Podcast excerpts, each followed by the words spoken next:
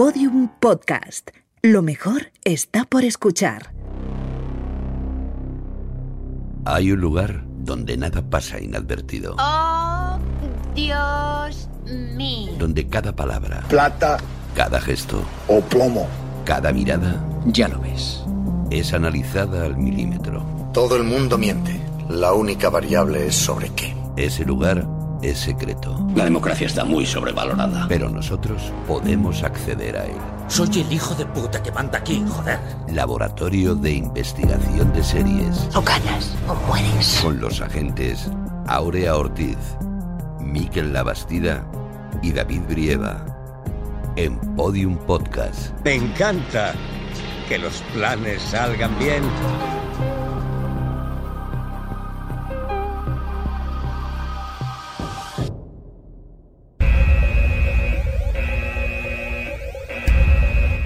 Mete que obligaremos por ley a que las empresas den un día libre todas las semanas a sus empleados para ver series. Muy bueno eso, sí, sí.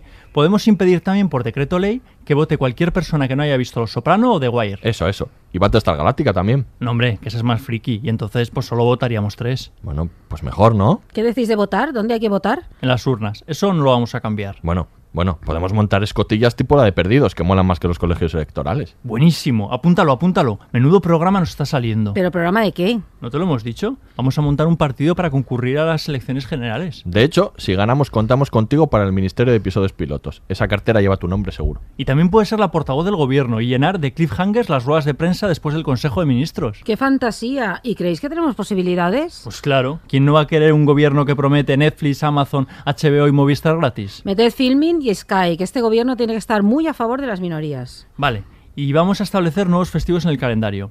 El día en el recuerdo por los fallecidos en la boda roja, el día en el que nos estábamos tomando un descanso, el día del cristal azul. ¿Qué puede salir mal?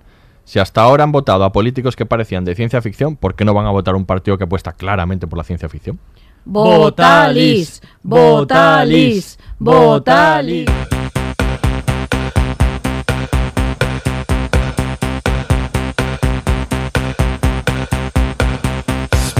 Isabel San Sebastián.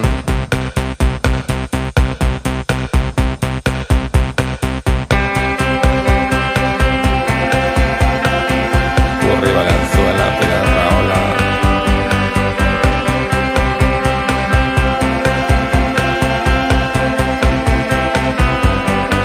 A ver, cariño. Sabes que soy planeta. Bienvenidos al Laboratorio de Investigación de Series en el capítulo 5x05, el de las primarias. Hoy vamos a hablar de sátira política y analizamos la serie emitida en TNT y protagonizada por Javier Cámara, Bota Juan. Y para esa política labor contamos con los agentes mejor valorados del DIS. Si se presentase a las primarias yo la votaría, pero no me comería un pimiento del padrón. En su lugar, la gente Aurea Ortiz. Hola Aurea. Hola, ¿qué tal, David? Era fácil, somos tres. Eh, habría que desempatar. Habría que desempatar. Entonces, el voto sería voto de calidad. Y eh, no vino de Logroño, pero casi, casi, de cerquita. Esperemos que no acabe en Badajoz. El agente Miquel Labastida. Hola, Miquel. Badajoz no tiene solución, te lo recuerdo. O sea, allí no voy. Ya lo sé. Al yo parque que temático del aceite de oliva. Eso me podría traer. El super olivo, ¿eh? Creo que es la risa. Aceituna man. Sí. y hoy tenemos dos asesores de lujo con nosotros. Es doctor en comunicación audiovisual y profesor titular de periodismo en la Universidad de Valencia, siendo especialista en comunicación política y comunicación por Internet. Eh, él es Guillermo López García. Hola, Guillermo, bienvenido. ¿Qué tal? Gracias por la invitación. y es concejal del Gobierno Interior del Ayuntamiento de Valencia por Compromís y portavoz de Iniciativa del Pueblo de Valencia. Él es Sergi Campillo. Hola, Sergi. Hola, buenas tardes. Bienvenido. Y finalmente, amenazando con tirar de USB si hoy no se respeta el guion, al habla el agente David Brieva. Comenzamos.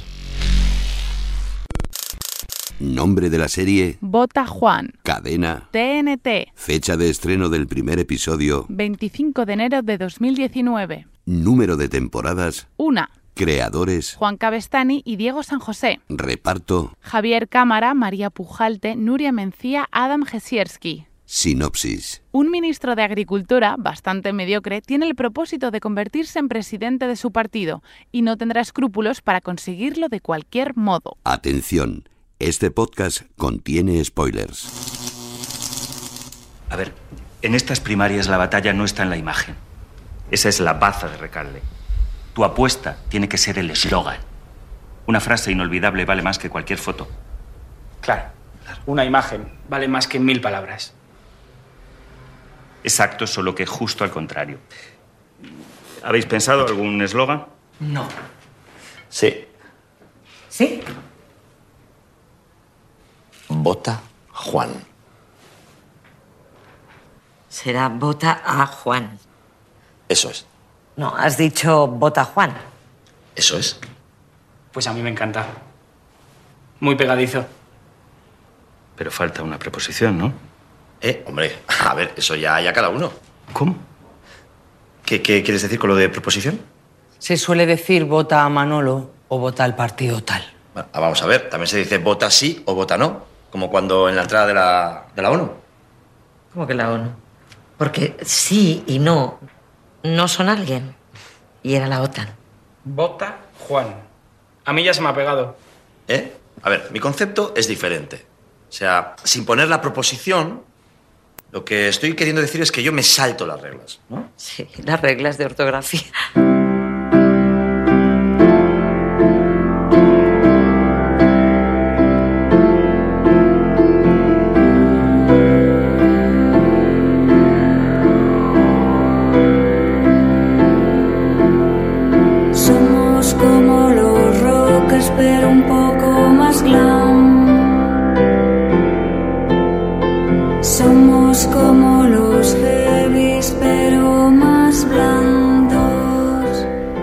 Pues vamos a hablar de Bota Juan, esa serie de, la TNT, de la productora 100 balas, eh, y que, que hablan de, política y desde el punto de vista de la sátira. Ya hicimos un podcast sobre series y política que podéis escuchar, en el que repasamos muchas de estas series, pero hoy nos vamos a centrar más en la, sátira política. Y, y bueno, antes de hablar de la serie, estaría bien que repasásemos un poco los ejemplos de sátira política que se han hecho en España y de series también, ¿no? Eh, comentábamos cuando hicimos el podcast que había pocos ejemplos y que necesitábamos más series políticas. De hecho, en su momento ya dijimos que venía Bota Juan y mira, ahora vamos a hablar de ella, ¿no? Eh, ¿Por qué creéis, si es que lo creéis, ¿no? que hay tan pocos ejemplos de, de sátira política en ficciones, en, en series sobre todo, en, en España? Bueno, bueno, no sé si me lanzo. Lánzate. Pues Dale, me dale, lanzo. Pues a ver, en primer lugar, porque en España yo creo que las series se hacían para toda la familia y eso de algu- de alguna manera pues ya ha coartado un poco el hecho de meterse en, en materia, en política. Y luego en España yo creo que siempre ha habido esa especie de miedo reverencial a que la televisión, que es entretenimiento, se meta donde no le llaman, para entendernos. Entonces no, no había esa tradición, nunca la ha habido. Yo recorda- recordaba una serie en los años 90, Moncloa, dígame, Ujú. que era una serie política, pero no era una serie política, porque era una serie que hacía humor blanco, que el entorno era político, pero igual podía ser una churrería o puede- cualquier otro sitio donde se hacía ese, esos sketches. ¿no? Entonces, no ha habido esa tradición, no, sé- no sé, tampoco me voy a poner a hablar del franquismo ni de nada, pero no ha habido esa tradición porque Televisión Española, cuando desarrolló sus líneas de series, de, de ficción, pues realmente no, no impactó, no incidió sobre ello. Tampoco el cine creo que haya trabajado mucho el cine español esta cuestión. Cierto. Y al final, pues eh, de alguna manera yo creo que esta serie de la que vamos a hablar hoy pues va a rebufo de lo que han hecho ya las series británicas y estadounidenses. Es decir, que después de que se haya visto en sobre todo el mundo anglosajón una tradición bastante viva de, de series, de sátira política ficcionalizada en series, pues en España nos hemos atrevido a lanzarnos. Quizás también porque ahora tampoco hace falta llegar a la audiencia de masas, ¿no? Con una serie, como ya seguro que en el podcast habréis comentado miles de veces, ¿no? Y eso quizás hace que una serie con una audiencia relativa pues funcio- pueda funcionar. Moncloa, dígame, era nuestro Yes Minister. Sí, bueno. No, pero era- Vaya, vaya comparación, ¿no? Pero no. Vamos a comparar. Pero no. era nuestro Yes Minister, pero no. Pero no lo era. Pero yo creo que es que también esto entronca un poco con una, una especie de tradición en España poco cultivada, que es la de reírse uno mismo y sobre todo en, en la clase política, ¿no? Que tiene o, o tenía, porque creo que eh, ese, ese acto circense en el que se han co- convertido muchos actos políticos, pues les ha hecho ya desistir, eh, que temen mucho la sátira, la crítica y no la aceptan, no la han aceptado con, con deportividad, que es algo que, por ejemplo, en Reino Unido están súper acostumbrados y que nadie pone en duda que te pueden sacar los colores desde la prensa seria y desde la prensa más satírica. Y aquí se ha cultivado, sobre todo a nivel nacional, poco, porque hay excepciones y es mm, y yo creo que esto es muy remarcable, como son el caso de Vaya Semanita en el País Vasco, que se emite en un tiempo político y social súper complicado en el País Vasco, Donde ETA sigue donde actuando. ETA sigue actuando Sí, y sí. en la televisión pública se está haciendo humor sobre algo que afecta a todo el mundo y todo el mundo mm, prácticamente y lo digo con conocimiento de causa, porque soy vasco y he vivido eh, en esos años y he sido espectador de, de varias semanitas y, y conozco a gente de varias tendencias políticas, acepta con humor eso que está eso que están retratando ahí. Y luego el otro caso es Polonia.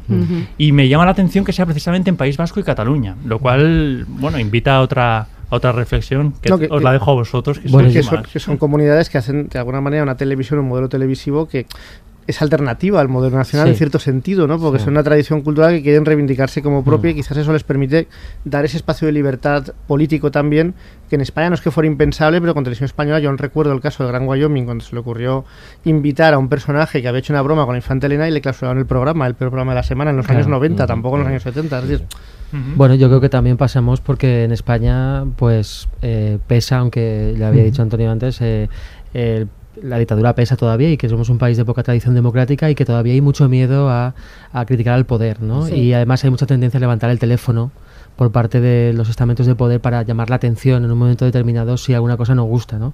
No solo por parte del poder político. Seguramente hay otros poderes como el económico que levantan más los teléfonos. Entonces hay una tendencia por parte de por parte un poco de las televisiones, sobre todo de la televisión pública, de quedarse en el, en, en el espacio de confort, en, en la zona de confort donde sabes que no vas a recibir ninguna llamada incómoda eh, porque se hace una crítica o una sátira sobre todo de la clase política, ¿no?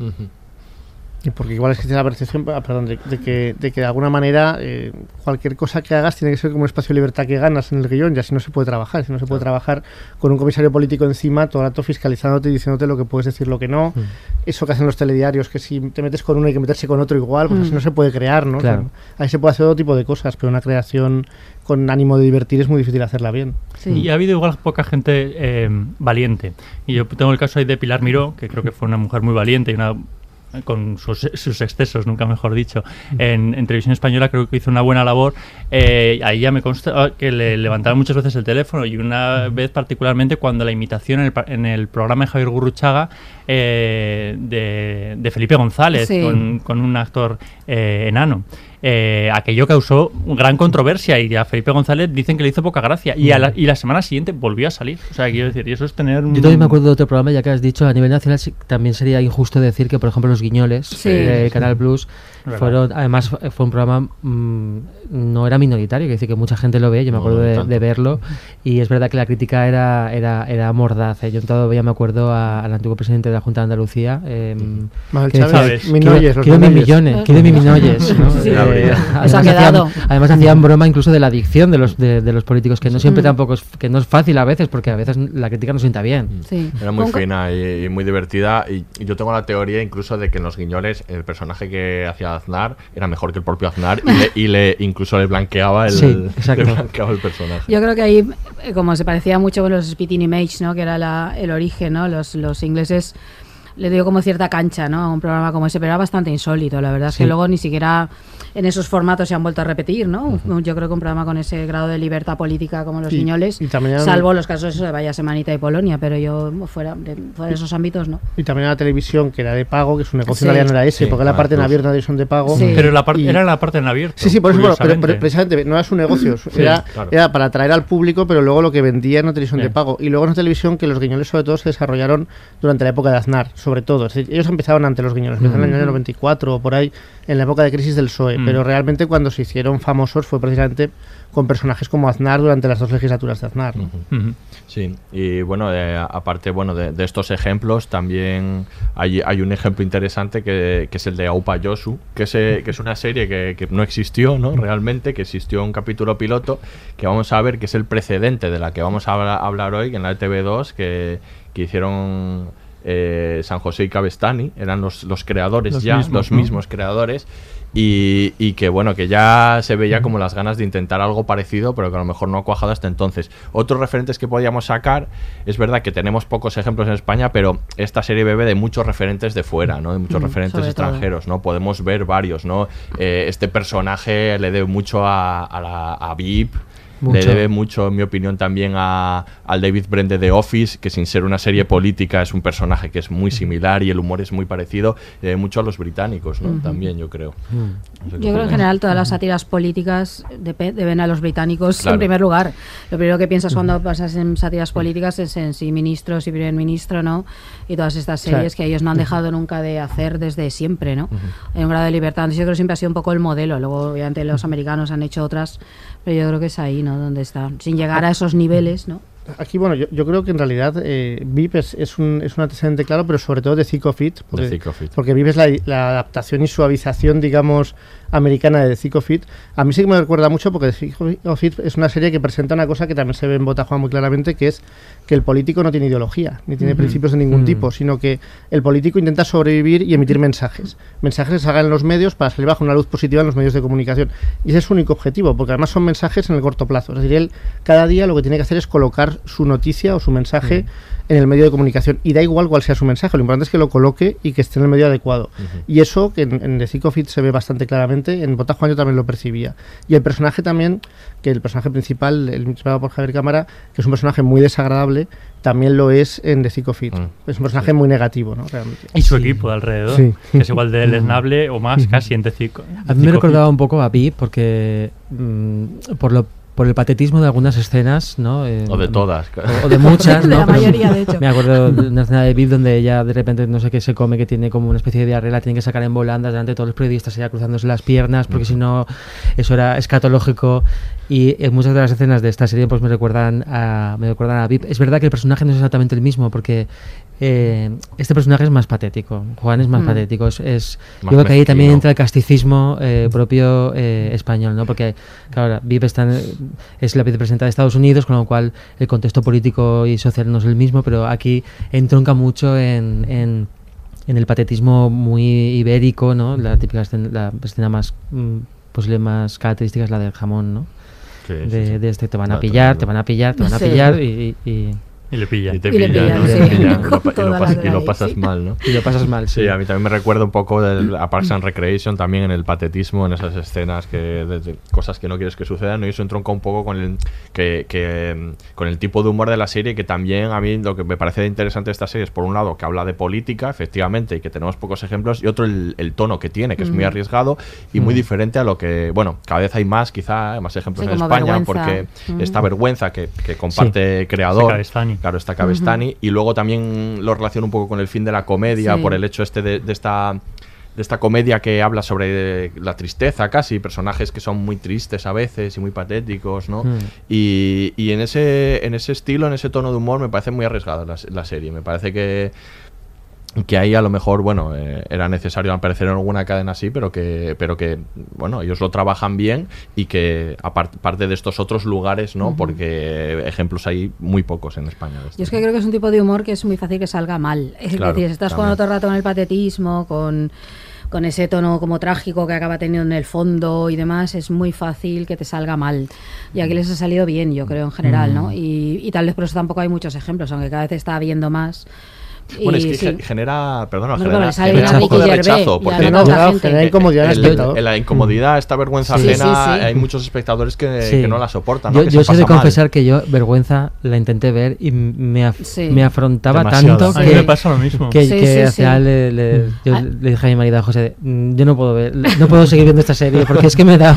mi cuota de vergüenza ha terminado aquí. No, a mí eso me ha pasado con The Office, con la, la inglesa, con Ricky Gervais. Yo no la, he visto, empecé a verla y dije, no puedo soportar esto. O sea, esa sensación de me tengo que levantar porque no quiero seguir viendo esto. ¿no? Es que le pasa a esa serie le, pasa... Esta no tiene este nivel, eh, pero está bueno, en ese yo, camino. yo creo que está muy en el camino porque, en el camino. porque tiene la misma idea, que es que el personaje cuando piensas que lo van a redimir porque aparece alguna escena en la que parece que le entiendo, le da la vuelta otra vez y dice, no, no, es despreciable, fíjate bien. Y, vuelve, a, y vuelve a liarla y vuelve a ser horrible. cuando se empatiza un poquito es como zasca. Pero no, no, empatices que es despreciable. Lo peor de todo es que te hace ser a ti despreciable porque te pones en, la posición en que quieres que se salve. Porque todo lo que está alrededor también es despreciable y en el fondo Y tienes que agarrarte te- a ese te- personaje, te que tienes que agarrar y porque te da pena, porque yo creo que está bien contextualizado luego en según eh, qué, pues qué contextos, ¿no? En, en qué situaciones. Y es que todo lo, lo de, lo de- lo de alrededor suyo es que es igual o peor, porque la entrevista, por ejemplo, Sí. por poner un ejemplo con el presidente, o sea, quiero decir, es que Ya. deseas directamente que sea despreciable, porque es que ya el otro está siendo todavía más despreciable. Sí. Con lo cual te pone de una postura un poco incómoda, porque tú dices, pero es que yo no Di- quiero a ninguno de Dilemas estos. morales, como le pregunta a su hija. ¿Has tenido algún dilema ético? Dice. Alguno. Alguno, alguno. No, pero es que más siendo políticos es todavía más grave. Porque, a ver, en vez de Office, y al fin y al cabo esto es una oficina, Ah. bueno, si este tipo es despreciable o es así, bueno, puedes no verlo, pero no tiene efectos. Pero claro, es que son ministros, es que es el presidente del gobierno. Mm.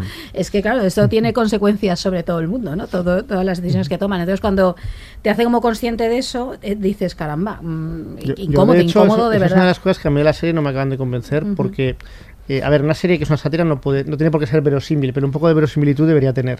Y es imposible que ese personaje llegue a lo que llega, ¿no? ¿Tú Llegar a vicepresidente. Sí, sí, Sí, sí. Tenemos algunos Es ejemplos, y no solo aquí, imposible. ¿eh? que tenemos a, no sé, es... Es completamente imposible porque es un personaje que no concita adhesiones. Entonces, si tú no consigues Sí, es adhesiones de lo- ni de los tuyos, no puedes llegar dentro de lo que es, que eso sería lo sabrá mejor. Bueno, a ver, no sé, porque compromiso es diferente, pero dentro de la estructura de hierro de los partidos y, de- y del navaja- navajeo interno, pues una persona tan desagradable y antipática como él, no sé yo cómo se va a hacer con Claro. sus aliados, ¿no?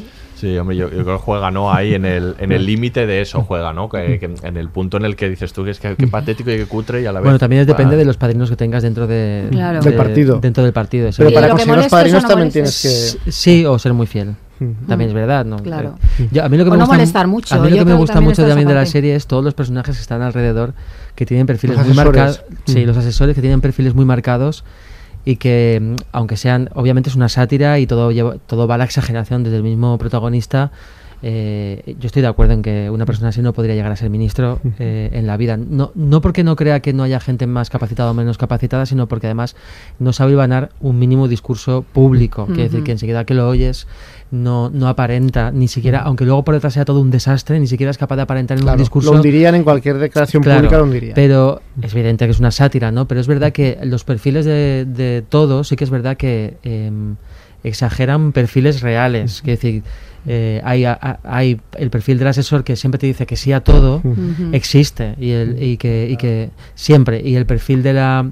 La asesora que te quiere sustituir, en realidad, que quiere pues, hacer la claro. por su cuenta. Entonces, Claro. quiero decir que todos esos perfiles están muy exagerados, se llevan al límite, pero obviamente hay una, hay una base de, de No, no, realidad que ellos, saben, que ellos saben Ujú. identificar, ¿no? Es una base que, que, de hecho pues se ve no solo en el caso de Botajuan, sino en el caso de la política real, que es que realmente el discurso público pues sí que se ha empobrecido notablemente Mm. en los últimos 10, 20 años, pues por efecto del, no solo de la televisión, sino de las redes sociales, un discurso más segmentado, Ujú. más simplificado para audiencias de convencidos. Entonces, todo eso sí que nos ha llevado a un discurso que es más eh, simple, más breve y con menos profundidad. La Y democracia- este es el la democracia extremo, Twitter, digamos. ¿no? Que se llama. Sí, La sí, democracia esto, Twitter, esto es llevar eso, llevar eso al extremo, ¿no? Un extremo que efectivamente pues es satírico y por tanto no es verosímil, pero un extremo. Pero igual no, es verdad que es un poco inconcebible que haya alguien así en un ministerio, pero sí que muchas cosas recuerdan a mucha gente. O, sea, o recuerdan por lo menos comportamientos políticos. O sea, sin, sin decir nombres, igual sin, no- sin esforzarnos, en- pensamos en gente que ha colocado a, a, eh, en puestos, bueno, primero que han colocado en ministerios donde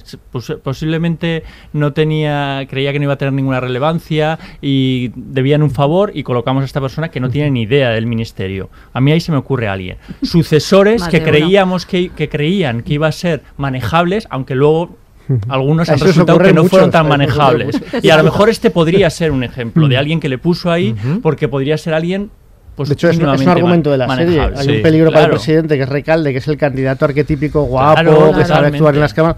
Y para cargárselo, apoyan a Juan, que es el peor candidato posible, Claro. y ahí se encuentra Claro. con esa Es que esa- oportunidad. es Por que esa eso te digo sí que que a mí me creíble. recuerda y si eh, pensamos en, en la política, en, en- bueno, en la política en general y en la política en los últimos años, a mí me van saliendo nombres.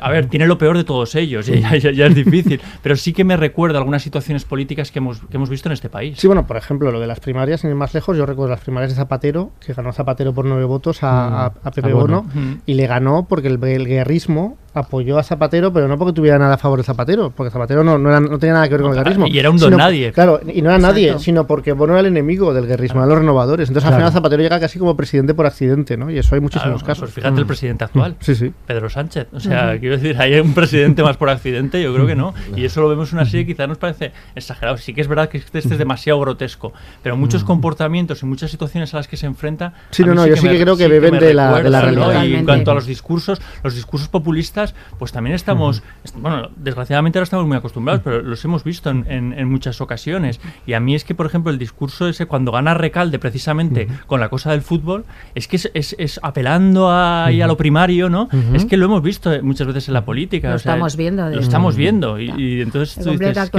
me- me recuerda Claro. muchas cosas, ¿no? Me parece muy real ahí. No, y le da vuelta un poco porque Recalde está presentando a una persona preparada, mientras que el otro es un inútil.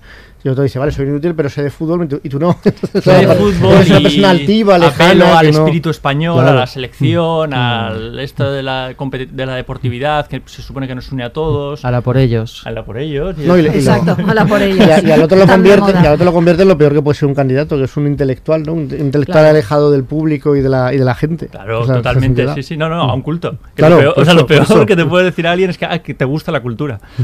Sí.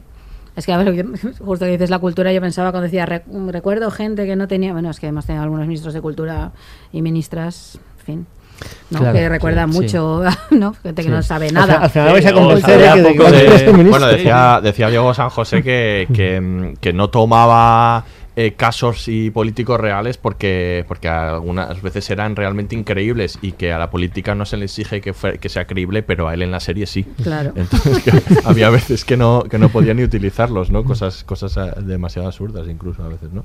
Pues esto que comentáis. Otra cosa interesante de la serie, bueno, es que también es una serie eh, en el formato, ¿no? Una serie corta, de, Mm. de pocos capítulos, poca duración, ¿no? Que yo creo que favorece también este Sí. la sátira que incómoda, ¿no? Que, que a veces se vuelve un poco, aunque no sé si la habéis maratodeado, y serie yo creo que sí. Sí, sí, sí. Sí, un poco express, ¿no? Ha sido express, sí, sí. Pero bueno, ha sido, ha sido. Yo me lo he pasado bien viéndola. Sí, yo creo que es divertida. Es divertida, es muy sí, divertida. Sí que lo es. Aparte es que Javier Cámara es, uno de mis actores eh, fetiches, quiere decir que es un actor que a mí me gusta mucho y por tanto se, se deja ver muy bien. Le- leí una cosa curiosa de Javier Cámara, que es que desde do- 2011 no actuaba en ninguna serie de televisión española. Esta es la primera que actúa desde 2011 porque Sí. él está volcado en series de...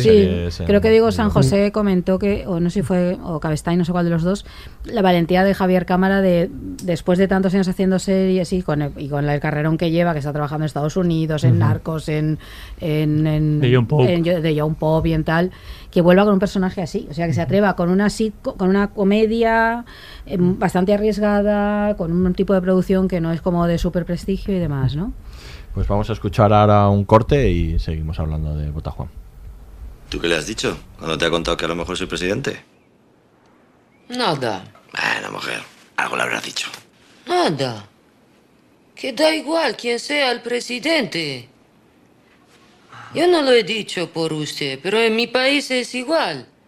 Aquí los políticos vengan a soltar dinero para sus amigos, para los chiringuitos de sus amigos, para las amigas de sus amigos, da igual.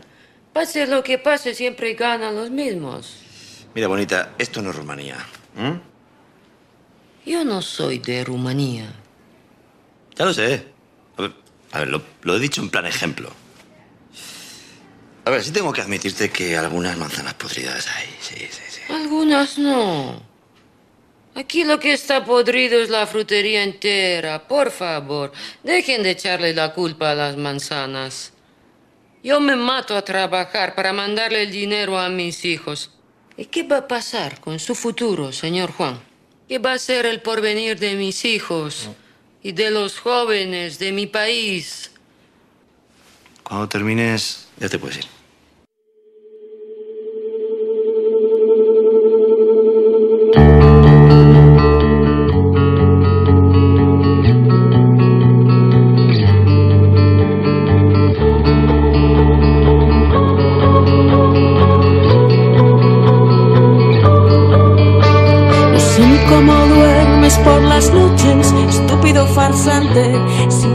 Más que hablas.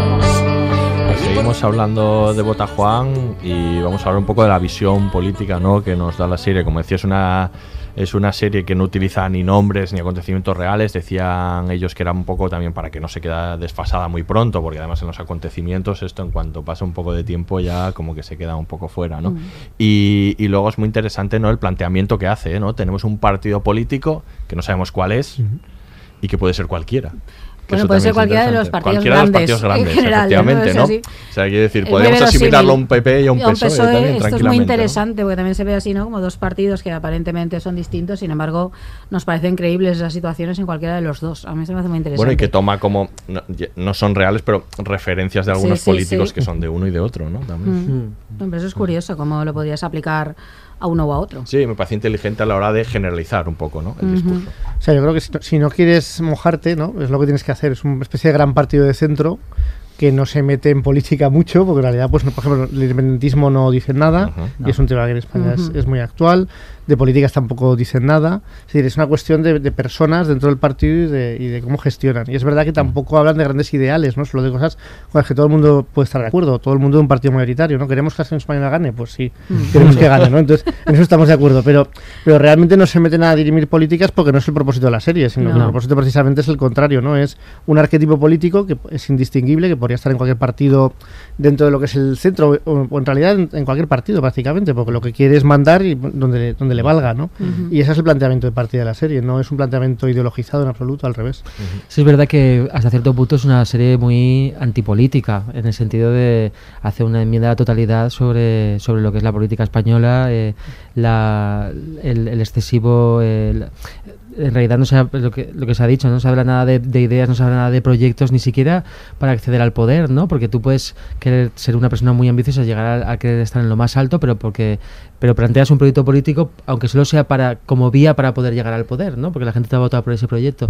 Pero en la serie ni siquiera se habla, no dan ni una sola idea. Yo no me acuerdo de haber oído ninguna propuesta sobre, sobre eso. Era, es simplemente el único objetivo es llegar lo más alto posible, como sea, con, con cualquier método posible y cargándose a quien, quien haya que cargarse, ¿no? Pero mm, sorprende porque hasta cierto punto es una serie eh, muy crítica con, con el sistema y con, Mm. y con y también con los mismos políticos, ¿no? De cuál es su cuál es nuestra no su- nuestra voluntad, ¿no? Nuestro nuestro objetivo en la vida, ¿no? Yo, al menos, eh, tiene un punto que a mí también me hace mucho reflexionar sobre cuál es la imagen de la política en el momento actual en. España. Yo creo que la percepción que tenemos los espectadores y la percepción de la serie y la percepción de la política debería hacer reflexionar a los políticos, porque efectivamente reconocemos, aunque sabemos que pueden estar un poquito exageradas, pero no nos parecen. Vamos, House of Cards me parece muchísimo más alejada de cualquier realidad. de Todos Sí, esos crímenes sí, y muy gran guiñol. Sí, sí, Claro, no te la crees. quiero decir, Sí. esa sí que me parece No más ciencia ficción. Y aquí toda esta serie de tres hijos, pues yo me los creo. O sea, me, me puedo creer pues el, el- el- las amenazas veladas que existen entre ellos, eh, cómo intentan ascender al poder a, cu- a cualquier costa, como decía Sergi. Todo ese tipo de, de, de intríngulis, sin conocer la vida política por dentro, mi, perfección de- mi percepción desde fuera es que puede pasar. Yo es que creo que hay una, es sobre todo la visión de los partidos, de, de- de la lógica, una que como los partidos tienen una lógica propia que tiene nada que ver con la lógica del mundo, ¿no? Entonces son como como organismos que funcionan de manera completamente endogámica y que tienen sus propias reglas. Yo creo que esa sí que es una percepción real, sobre todo los partidos generalistas o los partidos más tradicionales. En mi experiencia, viendo un poco de cerca algunos de estos partidos grandes, eh, tienes un poco esa percepción, esa que Mm. funciona una especie de organismo propio en la cual todo se arregla dentro de ese partido. Y entonces, para los que están dentro no hay nada más que eso, ¿no? Entonces yo creo que eso es una cosa que creo que esa visión de los partidos, o sea, es la visión de los políticos que decías tú, Sergi, pero también sobre todo la visión de la política de partido, ¿no? Sí, de hay- estar hay- entendidos como algo que es completamente ajeno Mm. en realidad a la sociedad, a la gente, y tiene sus propias lógicas y una cultura de partido que, que, que es esto, ¿no? Eh, yo creo que es lo que ahora, yo, yo re- recordaba cuando lo estabas diciendo una cuestión que yo no sé si sale en la serie, no tengo mucha memoria ahora mismo, pero yo creo que en ningún momento sabemos cuál es el trabajo de Juan, si es que tiene algún trabajo, algún oficio más allá del de ser político. Sí. Y es una cuestión que es capital en, la- Sí, en los partidos políticos sí. actualmente, que es la profesionalización de la política. El hecho de que un político hace, pues, normal- hace 20, 30 años lo normal es que viniera de la sociedad civil, en el Sí. sector que fuera, Mm.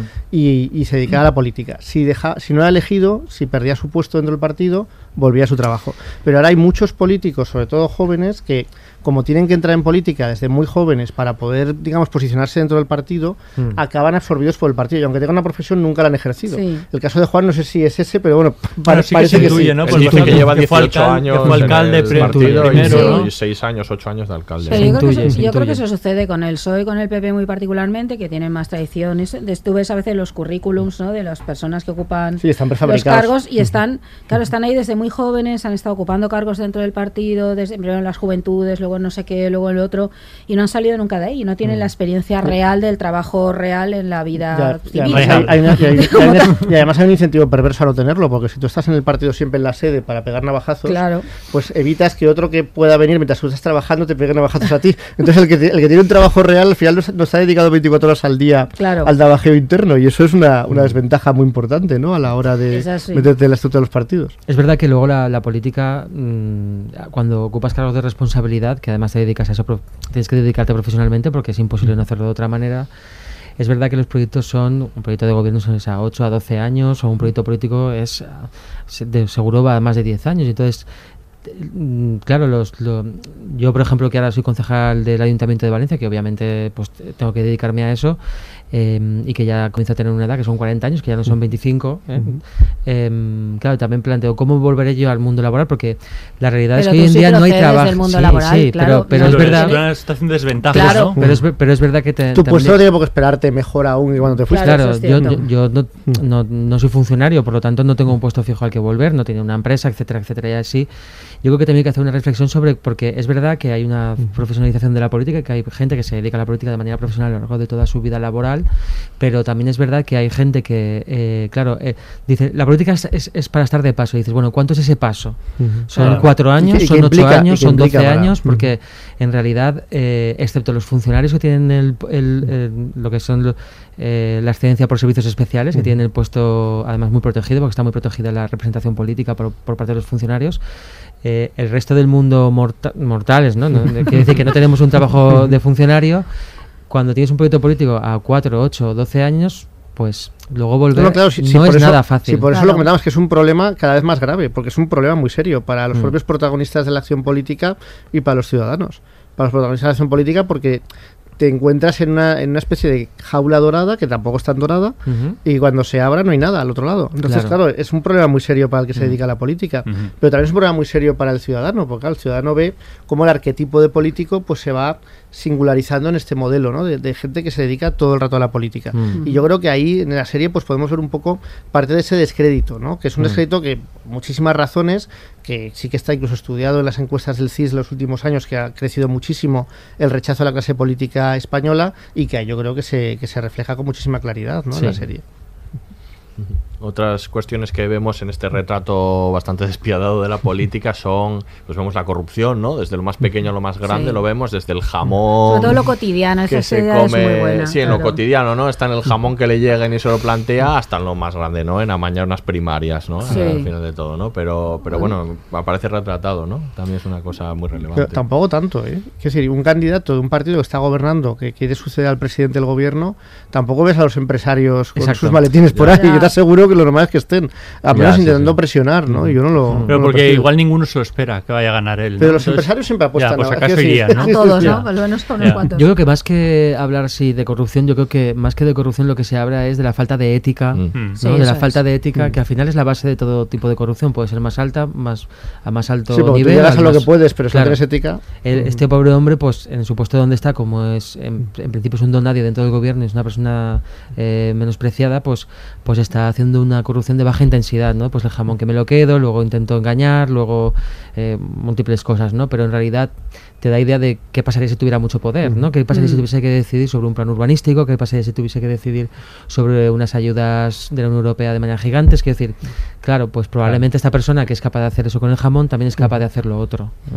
Porque al final la base es la misma. Incluso él, yo creo que, o sea, la cuestión es ya que no concibe que no sea así. O sea, no, es cuestión de que él Claro, es es sepa que está rompiendo la y dice. ¿cómo no voy a ¿Cómo? poder yo comerme el jamón? Sí. ¿Esto qué es? No, le- Claro. le, tienen que avisar de que es Claro, un problema. eso, eso no, lo se es puede hacer. Claro. Pero es que ese es el tema, está interiorizado, que ese es el modo Claro. de funcionar, no, no, no, no hay otra lógica, ¿no? De todas formas, yo creo que la, la serie eh, es un poco como que me da la impresión de que si se hubiese hecho hace 10 años o hace 5 años, esta- sería más actual, ¿no? Porque estamos en un momento político posterior a este, yo creo. ¿eh? Sí, yo creo estoy que, de acuerdo. que la serie está un poco en el contexto todavía del bipartidismo, de este bipartidismo que, es- que fue muy criticado, donde había muchísima corrupción, donde la gente veía que no entendía muy bien qué estaba pasando con la clase política y yo creo que eso en los últimos años ha ido virando a una situación nueva. ¿eh? Yo estoy de acuerdo que todavía la clase política estamos muy desprestigiada, eh, que hay una un gran desprestigio de las instituciones, pero creo que no estamos en el peor momento o no estamos ta- en un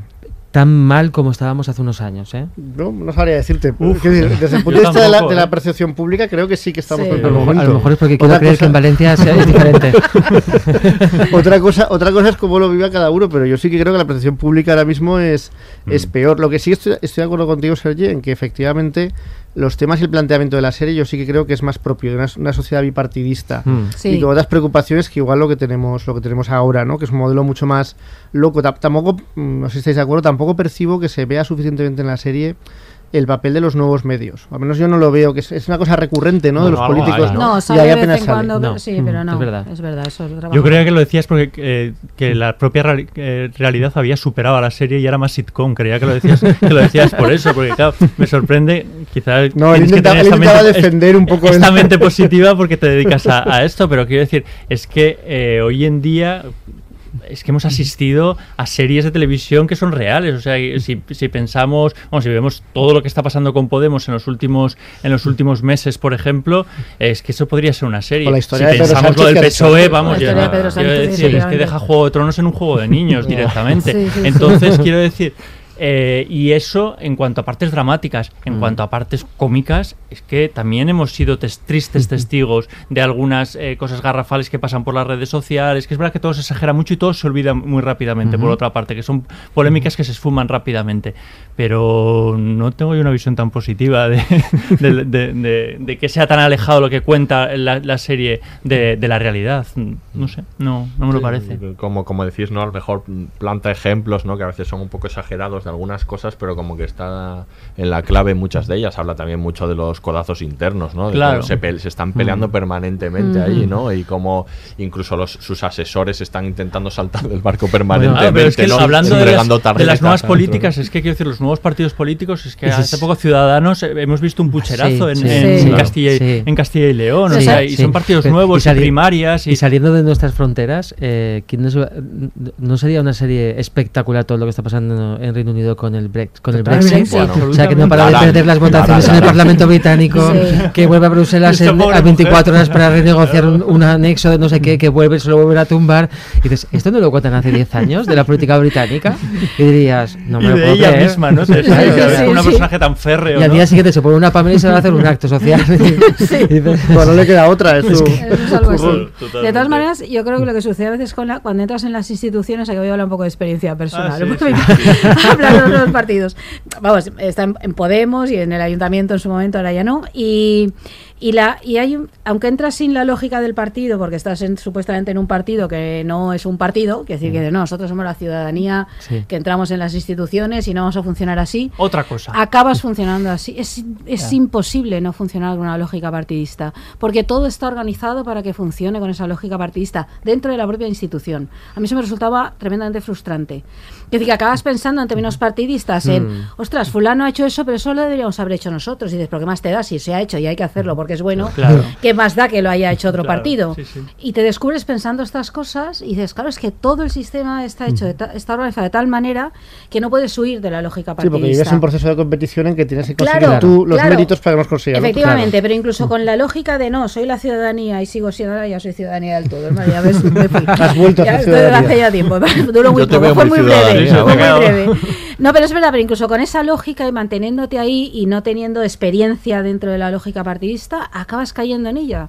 Y cuesta a veces darte cuenta que has caído. Tienes que hacer un auténtico ejercicio de dar dos pasos atrás y decir, coño, pero si es que he hecho lo mismo que estoy criticando de los otros, acabo de caer en esa misma lógica. Es muy complicado, es, es muy, es, no sé, es muy perverso porque es que es un sistema de partidos, claro, Pero, obliga pero ¿no a crees, estas Aurea, que eso también se da también en las empresas y que se da también en Sí, cualquier ámbito donde supongo. haya poder y por lo tanto al final... Quiero decir que al final estamos hablando de sentimientos humanos. ¿eh? Y Pero aquí está sometido al escrutinio público y Claro, sí, y tus, sí, y tus- sí. claro, y tus actos problema, que- tienen Sí. muchas consecuencias en Sí, la pero- ciudadanía pero- y en la comunidad. Pero ¿no? quien dice que los partidos estamos sometidos al escrutinio público cada cuatro años es verdad y, y, por lo tanto la lógica de los partidos políticos es tener más representación y esto es una cuestión lógica y además hasta cierto punto eh, normal. eh, pero en una empresa, por ejemplo, los que no son los grandes jefes también quieren promocionar y muchas veces también hay luchas de poder para que el jefe piense que yo soy teniendo esta idea y no sé qué. so- Quiero decir que al final también a veces también pensamos que la política es algo totalmente diferente de lo que pasa en el- en- fuera de la política y en el fondo... eh, Pero un poco sí que debería, ¿no? A lo mejor Claro. lo que quiero decir eso. Y, y sobre todo a mí lo que me llama la atención es que mucha gente, y ya cierro esto porque parece- ¿qué es esto? ¿El rojo vivo? ¿Estamos en una portada de series o, Pues estamos- Ferreras y estamos no en la sexta? Esto, esto que- no, Pero aquí nos decir- dejamos unos a otros, nos escuchamos. es Sí, no, no, desde luego, nada, no, nada que ver. Pero lo que sí me sorprende, y yo me consta que hay gente excepcional y gente, y gente muy válida dentro de los partidos, es lo mal parados que salen algunas personas de la política que sí que han entrado allí con un interés eh, de ayudar a la ciudadanía o, Mm. de, o de crear un modelo de sociedad mejor.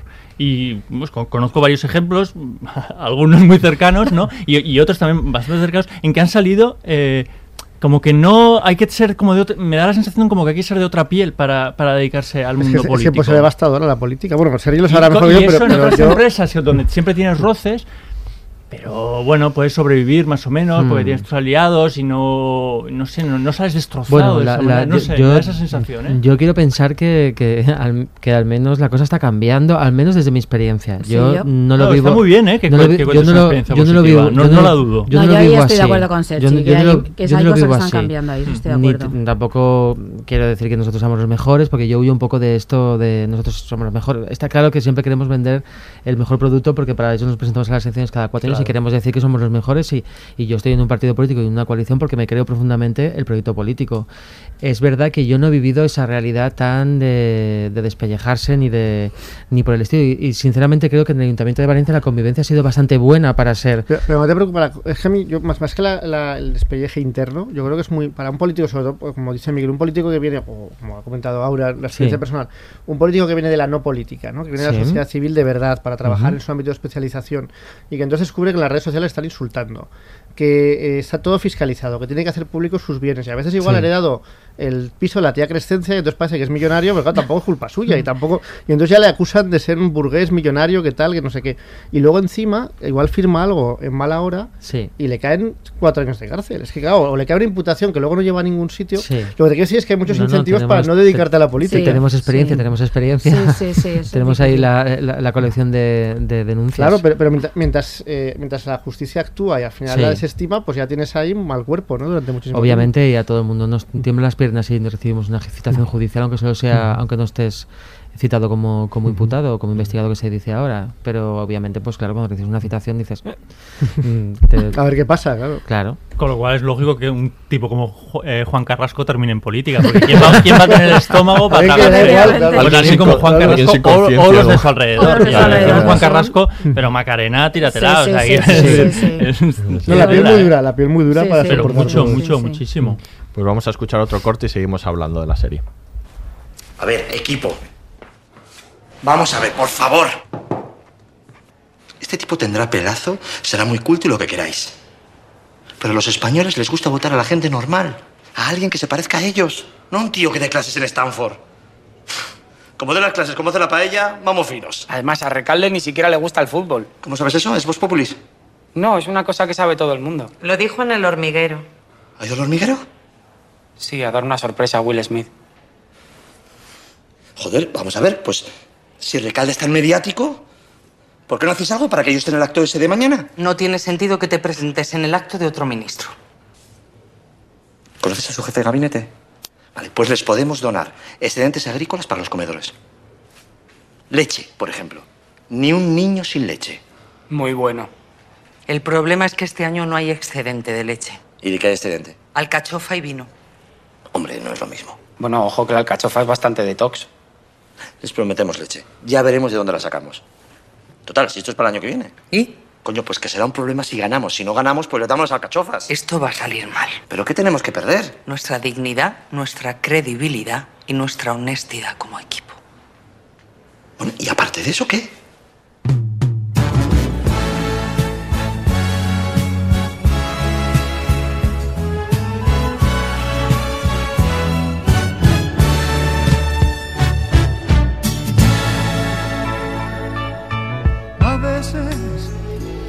Seguimos hablando de la serie, eh, escuchábamos a Juan hablando con sus asesores y esa es una figura interesantísima de la serie, ¿no? Que, que además está, está muy bien. Hablemos un poco también de los asesores, ¿no? Están retratados aquí con además eh, tres personajes muy diferentes, ¿no? El pelota, la, la, la, que, la trepa, la que está intentando traicionarle Sí. permanentemente, ¿no? Y la fiel, ¿no? Que está ahí con él desde el principio. Bueno, Vaya eh, personajes. y- pero además la trepa, que además en un momento de la serie dice que ha sido impuesta por el partido, que está Sí. ahí como, como, como un topo, quiere decir que está como un topo del partido para vigilarlo, ¿no? Sí, Y- sí, sí. para que no haga locuras, no tenga una agenda propia y no. Sí, Claro. sí, para boicotear también. para- Exacto. Sí, sí, sí, totalmente.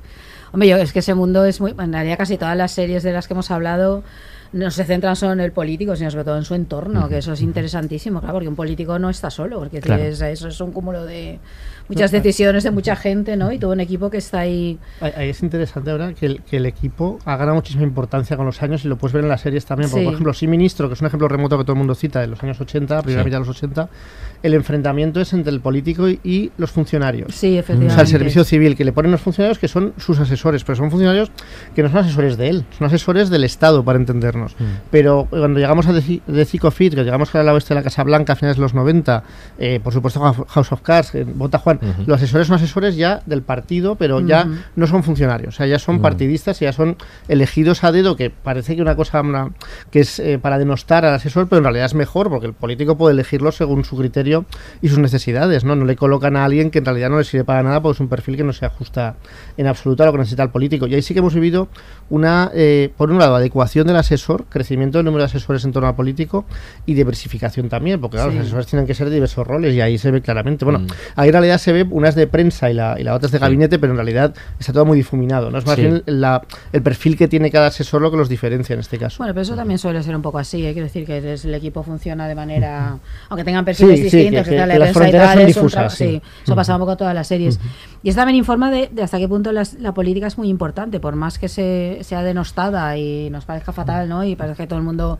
Pero ahora conocemos mucho más de esos intríngulis políticos, es decir, del hecho de que existan asesores, de que hay asesores más especializados, de cómo se toman las decisiones, ¿no? Que las series están reflejando eso. Antes lo que decías Sí. era el político y la institución, ¿no? Y ahora no, ahora la gente sabe esas cosas, sabe que es un asesor, sabe Claro. muchas cosas también porque han estado en la prensa por motivos buenos y malos, malos muchos de ellos, eh, los que, en fin, los que se han comportado mal, ¿no? Y porque salen en las fotos. Y porque salen las ve a la fotos gente y porque ahora eso políticos está, rodeados. De todas sí. formas, es verdad que en la serie le falta la relación de, de- con, con- con los altos funcionarios, que tú lo has comentado antes. Sí. Me parece una apreciación muy buena. De hecho, ha- hay algún libro, lo estaba buscando ahora porque no me acordaba la- el autor, que, que yo me leí, que se llama La extraña pareja, de Carles Ramío, que habla precisamente del- de, la, de la relación tan particular que se da entre los representantes públicos con los altos funcionarios, Es que es que tienen eso. más poder de lo que, que lo he pensado. Yo siempre lo ref- también lo he reflexionado mucho en el Ayuntamiento de Valencia. eso- ¿no? eso Y- en, la, en la universidad lo sabemos también, porque en la Sí. universidad, pues, el que tiene un puesto que siempre está ahí, pues permanece. Y los otros, pues, Claro. los otros pueden pasar, pero luego Claro. al final se van y con los políticos pasa lo mismo. El funcionario está ahí para siempre, ¿no? De todas Entonces, formas, yo defiendo mucho la figura de- del asesor. Yo, por mi experiencia en estos cuatro años, que yo solo tengo una asesora que vale un, un potosí, que es mi- que es Luisa Notario, y no tiene ningún que no se parece nada a los asesores de, de nada, esta, se- de esta serie. Que no. Aurea, Aurea- Aurea la conoce. eh, no y, y, bueno, no. Bueno, yo he no sido sé- asesora también, así Claro, que- yo no sé qué habría, qué habría sido de, Tampoco te pareces Tampoco ahora. me parezco, de creo. mi función sin, sin tener Mm. a Luisa, pero es verdad que yo he tenido una asesora. No, no yo creo que son tenemos- imprescindibles porque si no es lo que decimos, Sí. que es el político Sí. cae ahí en el mare magnum No, no, no. de la- del Estado y el Estado es muy grande, muy complejo y hay Sí. gente que a veces no le va a hacer Sí. caso, ¿no? Y Claro. uno de mis aprendizajes en el, mi breve paso político fue el entender esa figura. El darte cuenta de lo absolutamente imprescindible Sí. que es eh, el asesor, porque claro, tiene muy mala prensa. Tú dices la figura del asesor y todo el mundo piensa que, no sé, Claro. que es algo que no, no, alguien que está como maquinando. Sí, o que- un amigo- o un amigo Sí, un amigo al que han sí. colocado. ¿no? Es, es absolutamente imprescindible para Sí. el, para no solo para llevar a cabo el programa político con el que se haya llegado y tal, sino también para el propio funcionamiento de la institución. Sí, Hace absoluta claro. falta. Eso sí que me di cuenta de lo imprescindible sí. que es y lo fundamental es que sean personas con las capacidades Claro. necesarias, con capacidad de diálogo. Esto sí que Yo de creo que verdad tiene un es poco que completamente ver la, cierto, la ¿eh? mala visión con lo que has comentado antes, por los casos Hombre, que ha habido de mal uso de, de mal de- uso, del claro, puesto. de Pero la es que figura para, mí es para meter al primo, al amigo, al no sé qué, claro, es que que eso el no puede asesor ser. o los asesores si son Es necesarios. O sea, yo decir, pues, la, la figura del jefe de prensa yo lo entiendo perfectamente. Tiene que haber un intermediario y tiene que haber alguien que le explique cómo va a reaccionar la, eh, la prensa, la- las, do- eh, las dobles visiones que van a haber, el Sí, tipo de preguntas sí. que te pueden hacer para que estés preparado ¿no? para ese Mm. contexto. No, de- de Quiero hecho- decir, como Mm. harías en otras, en otras parcelas ¿no? de, de- de tu trabajo.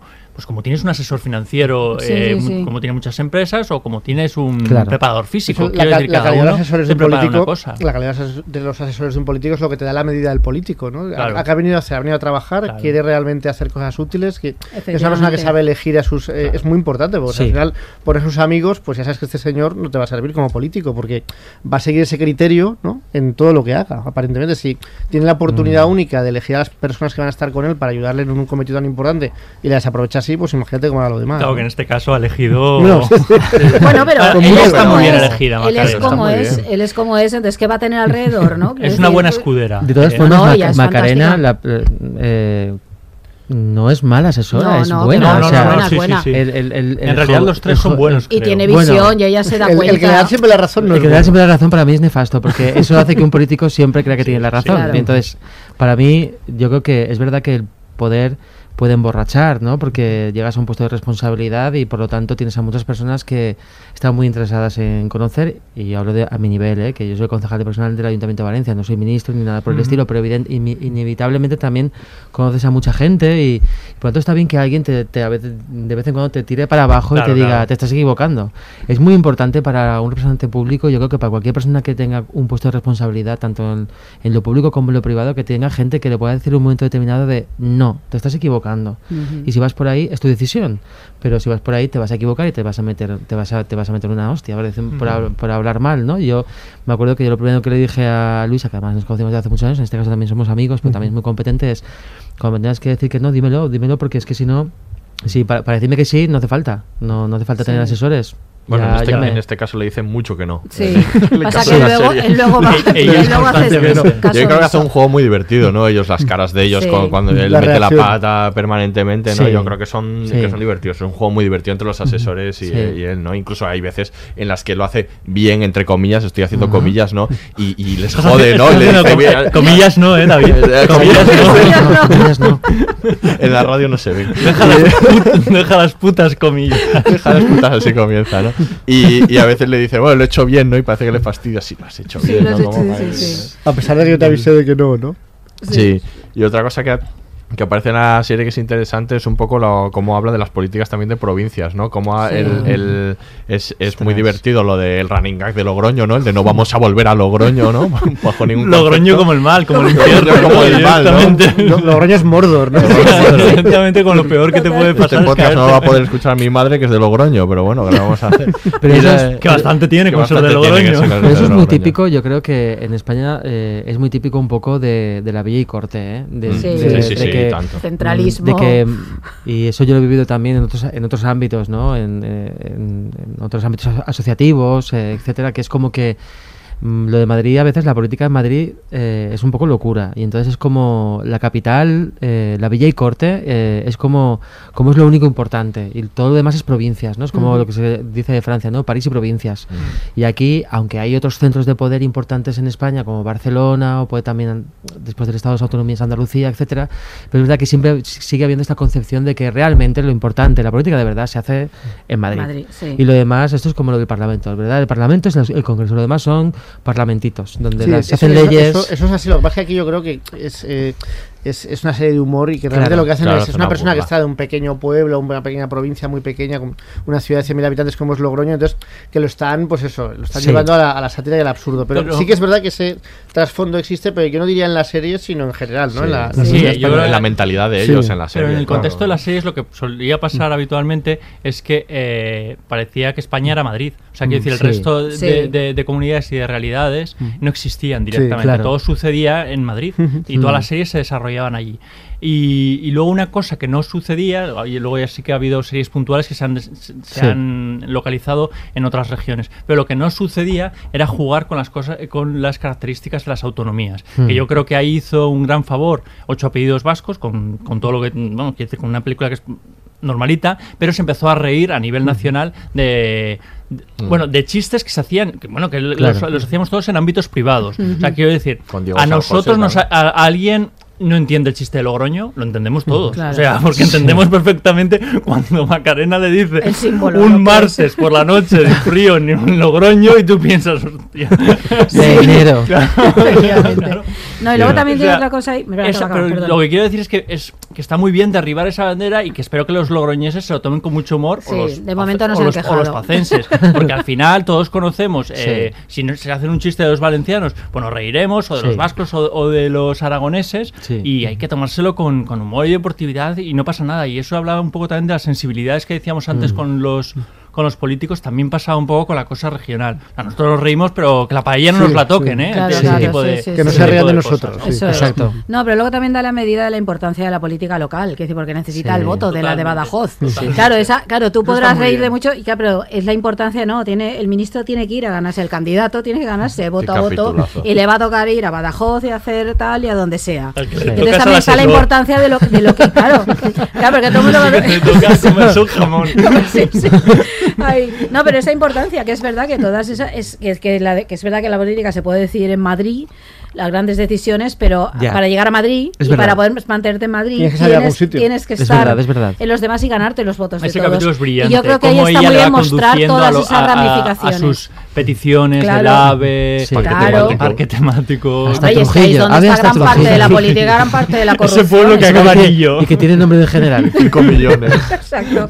Hombre, y ahí está gran parte de la corrupción que luego ha surgido Claro. y Eh, gran que- parte de todos los Sí. favores debidos y de por qué luego eso explica muchas de las decisiones que se toman cuando son ministros. Hmm. Es decir, el favor debido a la delegación de Badajoz o a la de no sé dónde, ¿no? Yo creo que eso también la serie, eso lo muestra bastante bien, ¿ves?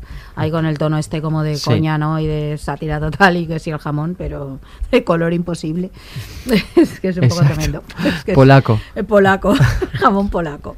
Sí, es, Sí, que sí. es tremendo. Ese capítulo es, es muy bueno. A mí me parece muy bueno ese capítulo. Sí, me muy- no, y todas las referencias. Quiero decir, cuando él vuelve a Logroño, ¿no? Y, Sí. se, y se enfrenta con, con otras realidades. O sea, quiero decir, yo creo que eso sí que descentraliza un poco el, Sí. el centro de, de- de- de Hombre, poder. En las series españolas yo creo que sí que se está viendo bastante, ¿no? Sí. Es decir, que Mm. las series, efectivamente, como decía Miquel antes, todo era Madrid, un Madrid deslocalizado, pero que es Madrid. Sí, Un Madrid está. que era inexistente, Y por otra sí, parte, por eso, con por eso. casas ahí como, Era un Madrid arque- como si fuese San Francisco. Eso es. arquetípico para toda la para todo el país. Y yo, por ejemplo, pues Fariña es una serie que ha tenido muchísimo éxito, que no solo está ambientada en Galicia, sino que la gente, los personajes más o menos hablan en gallego, te los crees, o sea, son creíbles como gallegos, Sí, son, son actores gallegos. Claro. Pues eso yo Muchas. Creo que sí que se está haciendo. En el caso Sí. de Botajuan, yo lo que veo, no sé si es mi, es mi una teoría loca, ¿no? pero yo creo que su afán por no singularizarse en nada, no ideológicamente, quizás le lleva también a que la España que se presenta en Botajuan sea una España bastante neutra, porque al final es Madrid y la España interior. ¿no? En ningún momento hay referencias ni a Cataluña, ni al País Vasco, Exacto. ni a Galicia, ni a la Comunidad Valenciana, ni a. Andalucía. O sea, España es, yo me acuerdo que cuando empezaron a hablar de los candidatos, eran todos de Castilla y León. O de, o de Logroño en este caso, que está ascendido de Castilla y León. Que igual ya digo que es una teoría de conspiración que he montado yo, pero hay la sensación de que tampoco quieren eh, meter ese tema. o- o Claro, pero porque yo creo que eso haría que la serie fuese caduca. En el momento en que sí que eh, eh, metes hechos reales, Claro. incluyes hechos reales, la serie No, no, en pero dos no, no días lo digo por reales, digo, está- digo por, por- porque salgan personajes que sean catalanes, que sean Sí, vascos. o sea, sí. es decir, que Sí, no sé sí. si es que hay ese afán por incluso Veremos evitar segunda- cualquier riesgo de que pase algo temporada, vamos a ver, a lo mejor. Claro, que se atreverá mejor. más, ¿no? Sí, yo, yo creo que ha sentado. Como las bases ahí un Claro. poco de este mundo, Sí. si funciona la serie, que funciona. No sé, luego probablemente hará estas cosas, quiero pensar. Debe Porque tampoco hacerlo, los claro. creadores son creadores miedosos. Cobardes. No. No. Quiero decir que son No, no. gente que se atreve, No. a que ha hecho películas No, y es verdad que estamos en un tiempo en que ya se puede, Sí. creo Sí, que se puede yo creo que hacer. sí que se atreverán Es la ahí. plataforma TNT, que no es una cadena generalista, donde todavía siguen existiendo problemas Sí, hay para hacer según qué algunas, cosas. Mm. algunas series. Eh, yo creo que sí, que pu- puede ir por ahí. Algo, algo, pero tampoco creo que lo importante sea, sea eso. No, no, yo creo que es importante, me llama la quiere hacer atención, un poco la, no. la, eh, la- la figura despreciable de él, de la familia, de todos sus, sus círculos, ¿no? Pero, pero está bien, ¿no? Que, que no, se, no, no se entre en el tema catalán, porque es que si no, Sí, al final pero- todo pero acaba acaba... contaminando Yo, pero yo no me refiero a sí. entrar en el tema catalán, yo me refiero Sí, a que no existe. Es decir, Ya. Cataluña, Sí. los catalanes no existen, no, no tienen por qué salir hablando del tema catalán. Sí. Simplemente salir, un personaje que sea Mm. catalán, un personaje que me llamaba un poco la atención que todos fueran castellano-leoneses, pero igual es una, ya digo, es una casualidad, o no sé si mira la primera temporada, porque por ejemplo en la segunda temporada tendrán que salir políticos de otros partidos, Sí, supongo, o de otro partido Sí, al menos, con el supongo. cual se tenga que enfrentar Juan, con lo cual... Sí, es posible que amplíen ese, ampliarán ese mundo. O igual no, pero que igual no es una decisión tampoco muy meditada por parte Claro, de la segunda temporada que es eh, la carrera para ser presidente. Pues imagino. Es de suponer. Sí, Sí, el, el parecido con claro. House of Cards que comentaba Guillermo fuera de micrófono, ¿no? Decías Absolutamente, como- invero- absolutamente inverosímil. Así. No, pero, No, pero es pero verdad te da que en House idea. of Cards la primera temporada acaba el, el, el, el faja, bueno, el, el fajador eh, interpretado por Kevin Spacey acaba siendo el vicepresidente y Mm. en la segunda temporada acaba siendo presidente y a partir de ahí es cuando digamos la serie se tuerce del todo, ¿no? Pero, Sí, sí, se pero, que, mucho. pero que es verdad que a mí me llama la Se atención que Juan acabara siendo vicepresidente de una forma mucho menos épica, Acaba, pero acaba siendo matrimonial. Bueno, ha, Sí. ha sido muy épica, ¿eh? Como, como, como ha acabado. Esa colleja que Las le da. collejas, eso. bueno, eso Que se cómo agra- que yo- molan. que- que ves, es que ahí es donde te, te sientes un poco despreciable porque en realidad quieres que le des esa colleja, quieres que le duela. Es que se la merece. Se la se la merece muchísimo. No, porque, porque es verdad que en el, en el debate el presidente le humilla a, la- a Juan como, bueno, como Ah, nunca se bueno, humilla a nadie, ¿no? este asesor durante todo el rato. Es Villarejo, le humilla permanentemente. Vallejo, Vallejo. Vallejo, perdón. Villarejo. Villarejo es otro. Ah, es otro. que, que también podría también apare- tiene una que también ¿eh? podría aparecer en la serie. serie. Es que no, en- en- podría aparecer en todas las En radio no sé, pero estaba haciendo comillas también. Ah, vale, vale, vale. Podrías haber dicho Villarejo Vaya. Eh, eh, No, pero que Basta, este- que grabemos algo que Villarejo... Grabaciones tiene para hacer serie, ¿eh? Vamos. Podría aparecer hacer en cualquier serie. porque tiene grabaciones de todo. Lo mismo te aparece en para Ana Rosa. comedia, para drama, pa- para todo. Te da Pues para todo recordemos que Botajuar se basa en una grabación.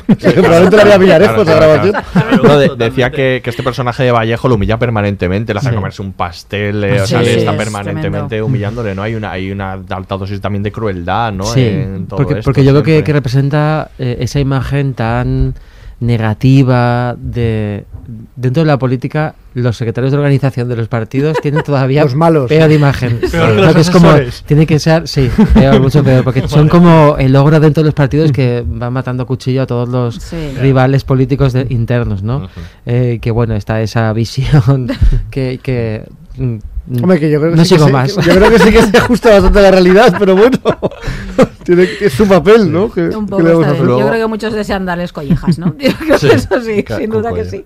Y otro que, que otra otro tema que aparece de manera recurrente en la serie también son los medios de comunicación, Sí, sí. ¿no? Está muy, es muy interesante, bueno, todas las, las ruedas de prensa en las que pero pero es interesante sobre todo cuando va al, al show de cocina, ¿no? Que, que es una cosa como muy a, muy a la orden, cuando ¿no? pide ir Está al hormiguero, que no quiere- queriendo ir al hormiguero, ¿no? También y Ahí- ahí. No, Lo- es que lo de repente le dicen en una entrevista con. eh, ahora esta noche puede salir, en, en- no sé si le dice el telediario, en el objetivo, y dice, no sé, mejor en el hormiguero, en Ana Rosa. y eso en Y realidad. tiene razón, es mejor, Pero es que nos hace risa y Es verdad. que, hecho- no sería el es- primer político que pregunta cambio- por qué yo no he ido no, al hormiguero o a pero Ana Rosa. Pero es que ese es un cambio muy importante que ha habido en la política española y no solo en la Ana española. Rosa ha sido un No, no, cambio no, sí, sí. A ver, Ana Rosa y. No, no, no, Sálvame sí, son política. absolutamente. Porque, a ver, tú estás viendo el objetivo y tú eres, para entendernos, un friki de la política. Porque si solo Claro. si eres un friki de la política te tragas eso. Y eres Pero- otro, otro público. Pero tú eres un también. señor que está viendo pues una cualquier otra cosa en un programa de entretenimiento y de repente te cuela un político que te lo venden en un entorno más amable, más, des- más despolitizado, paradójicamente, y te entra mejor por los ojos. Es Sí, decir, sí, no, no. cuanto menos aparente sea el intento de coaccionarte o, de, o, de, o de influirte en tu ideología, más eficaces. Bueno, eso, pero eso lleva ya tiempo, ¿no? Por ejemplo, María Teresa Campos era, te hacía un programa Claro. por la mañana para el gran público, pero ya acababa a la una y media. Yo me acuerdo que llegaba a casa a comer, creo que iba al instituto y, y- y veía Pero- pero la tertulia política de... Pero lo que ha cambiado es que ahora los políticos tienen que estar presentes permanentemente en Eso ese es, tipo de ahí se hablaba que de antes no estaban. Sí. Ya. Pero esto la, la televisión americana tiene mucha Claro, tradición. claro, claro. Ahí eso sí no que es, un bueno, préstamo, es un préstamo televisión americana. Iban con, to- to- iban con total normalidad, o sea, que decía, ahí Claro. no es impensable. A mí una de las cosas, por ejemplo, que me da mucha atención, es una, es una- es una tontería, pero cuando alguien llega a ser presidente del gobierno, nunca acude a los platos a que se les entreviste. Sí. O sea, no, eh, debe haber ahí algo que Van te, a su casa. que te imposibilita, van a la Moncloa a entrevistarle directamente. Sí. O sea, cuando no eres presidente sí que te puedes desplazar. Es una y cosa, y, y luego ves ahí a Barack Oma- Obama en los late night riéndose de sí mismo político y haciéndolo con natural, bailando con naturalidad. Bueno, porque la- luego vemos a políticos bailando aquí en el hormiguero Nunca hay que no son, naturalidad. que no son tan naturales. Bueno, eh, lo vamos a grabar esto. Como saltes a la política nacional. día, por ejemplo, en la nueva televisión autonómica valenciana en Apunt, el programa de Asuntos Interns, que es un programa Sí, así sí, como del Terrat. Terrat, además, eh, Hay baile. Pues ya se ha invitado a varios Sí. políticos a que vayan allí al plató Y a cantar. se les hacen bromas y se les critica es y, sí. y se ha empezado a hacer sátira política. Ayer mismo estaba viéndolo y hacía una, una sátira sobre este debate que quieren tener Bonich con, con el presidente, con Puig, y salían ahí los dos pegados cara a cara y Pérez Aznar hacía un poco de broma sobre eso. O sea que empezamos también a hacer así esas cosas también en España, ¿no? Lo que Eso se lo piden los medios, los medios lo Sí, piden y los claro. políticos no tienen más remedio que pasar por ese aro porque es el que hay, es decir, no les No. queda otra porque es donde más pueden conseguir más una- un impacto más Sí, grande. esa espectacularización ¿no? y frivolización total ¿no? de la política. Creo que contra- contrasta mucho con Borgen, ¿no? la serie Borgen, Ostras, cuando, sí. a los, cuando van siempre al programa este de, de debate de la televisión Claro. a explicar, Sí. pero cada día, o sea, le llaman que te vengas al programa y allá que se va la Claro. presidenta y explícale esto a la gente. Pero yo es que digo que la no- yo no televisión sé cómo sea pública, ¿no? políticamente Es increíble. Borgen, pero periodísticamente es ciencia ficción. Sí. O sea, no me creo esa, No. esa cadena de televisión, no me creo sí. esos Ah, periodistas. se habría hundido, no me creo ese jefe años. de. de- ah, es imposible. Pero es se entiende, que, eso, que es la entiendo verdad. que es una televisión pública, ¿no? Eh, Sí, sí, claro, por pero eso. es- es Pero pesa todo. O sea, da igual. abre todo, no me lo creo. Y aparte eso de vente y vente a- al programa de la tarde y que un, un telediario abra con que la ministra de un área que no sea especialmente importante va a hacer un- una reforma, vamos. Y que el político va aunque le venga mal, porque Sí, cree la sí, sí. necesidad Tiene de rendir cuentas y tal. debatir gente, con sí. quien sea y los periodistas están súper preparados y le hacen las preguntas aparte más profesionales y no va directamente a sacarle el titular ni le interrumpe ni... Estoy tirando piedras contra mi propio tejado. Pero Pero es lo que hay. Otra, otra cosa en relación con lo que estamos diciendo que me llama bastante atención de Botajuan, sobre todo en comparación con la política española, es que Juan, yo creo que Javier Cámara no lo interpreta solo por ser buen actor, sino porque tampoco es un actor guapo para. Efectivamente. Exacto. Y en la política al menos española, sobre todo con esta lógica de la imagen en la que vivimos, los eh, líderes políticos, solo hay que hacer una revisión, son o pretenden ser guapos para todos, entendernos. sí, sí, sí. Y el último que no lo era, porque a veces es un señor mayor de otra época, era Rajoy y de hecho se reían de él porque era de otra época, porque no estaba acostumbrado a convivir con los medios de comunicación, sobre todo audiovisuales, como Mm. estos. Y en ese caso, Botajuan yo creo que también intenta buscar eh, romper un poco las expectativas del espectador por ese, ese perfil, ¿no? Porque la antítesis de, de Juan, que es Recalde Claro. inicialmente, es, Sí. es el arquetipo Ah, de político claro. que ahora funciona en, en la, en la tele, ¿no? Para Sí, sí, entendernos. Claro. Que da, da bien de imagen Sí, en sí, cámara. sí, efectivamente. Pues vamos a escuchar el último corte y acabamos ya con Botajuan. Sí, eh, primero de todo, Bueno, pedir, pedir disculpas por lo del pendrive, que igual no se entendió del todo bien. ¿Disculpas por qué? A mí me gustó mucho lo que hiciste. Yo estaba atacando y tú te defendiste. Y además, por primera vez he visto en ti ese punto que te faltaba para triunfar en la alta política. Sí, ¿no? Y los militantes también se han dado cuenta. Ahora lo que me gustaría es que supieras estar a la altura de las circunstancias. Ah, ¿de qué circunstancias? A ver. Has ganado. ¿Las primarias? Ah, entonces soy el secretario general. No, no, no, yo no he dicho eso. Yo solo he dicho que has ganado las primarias. Yo creo que lo mejor para el partido es una apuesta continuista. Sí, pero claro, para eso hace falta que hubieses ganado las primarias, ¿no, Toño? Sí, pero son solo unas primarias. Es una herramienta interna del partido. Las auditamos nosotros mismos. Con total confidencialidad, por supuesto. ¿Seguirás siendo ministro de Agricultura? O sea que no gano nada.